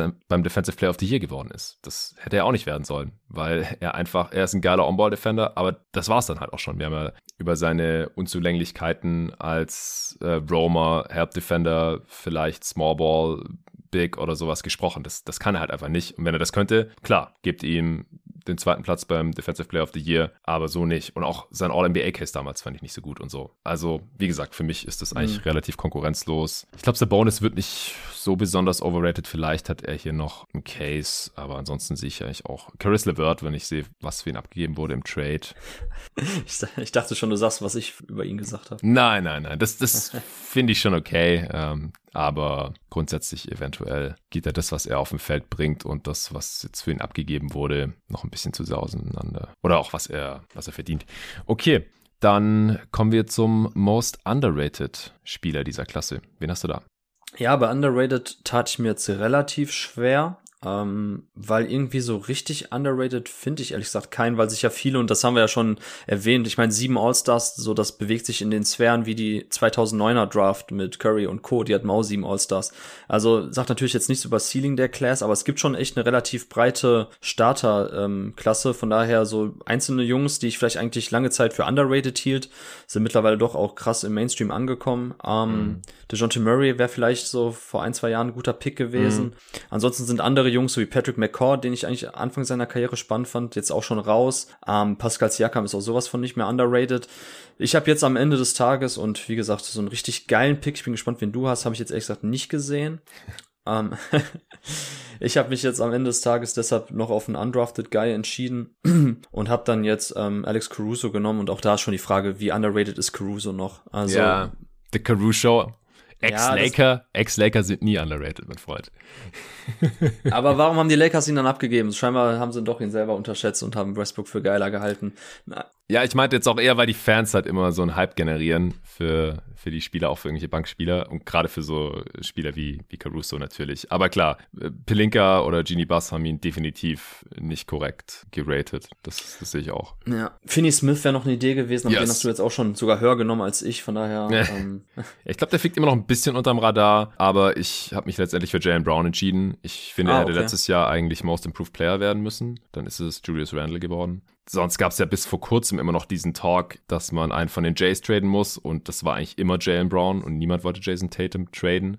Wenn man da irgendwelche Vorschläge gesehen hat, halte ich auch für Quatsch. Also ich glaube, dass Jalen Brown hier auch nicht viele oder auch nicht jeder zumindest an eins hätte in der Redraft. Also ich denke, am ehesten ist er vielleicht noch underrated. Von den Top Guys, genau. Ich habe jetzt eher so in der zweiten und dritten Riege geguckt, mhm. aber ja, von den Top ja, da habe ich niemanden gefunden, so wirklich, ja. Ja, das hast du ja gemerkt, deshalb war ich jetzt auch gerade ein bisschen am Stottern, weil ich hatte mir auch ein paar Jungs angeschaut, aber so richtig äh, sehe ich da auch keinen, ja. Aber genau, wenn dann Caruso oder Dorian Finney-Smith. Ja, genau. Also über die beiden habe ich auch noch nachgedacht, habe da gedacht, wenn dann noch eher Dorian Finney-Smith, der hat nicht die Lobby von Caruso mhm. und ich habe ihn über ihm jetzt gehabt in der Redraft. Ja, von daher macht er Sinn, aber ich glaube, Jalen Brown hat auch einen guten Case. Dann äh, der Spieler, den du immer noch nicht aufgegeben hast. Ja, mein Spieler, den ich nicht aufgegeben habe, der ist mittlerweile in Taiwan. Taiwan? Ja, es ist Deonta Davis. Oh. Klingelt's da noch? Ja, klar.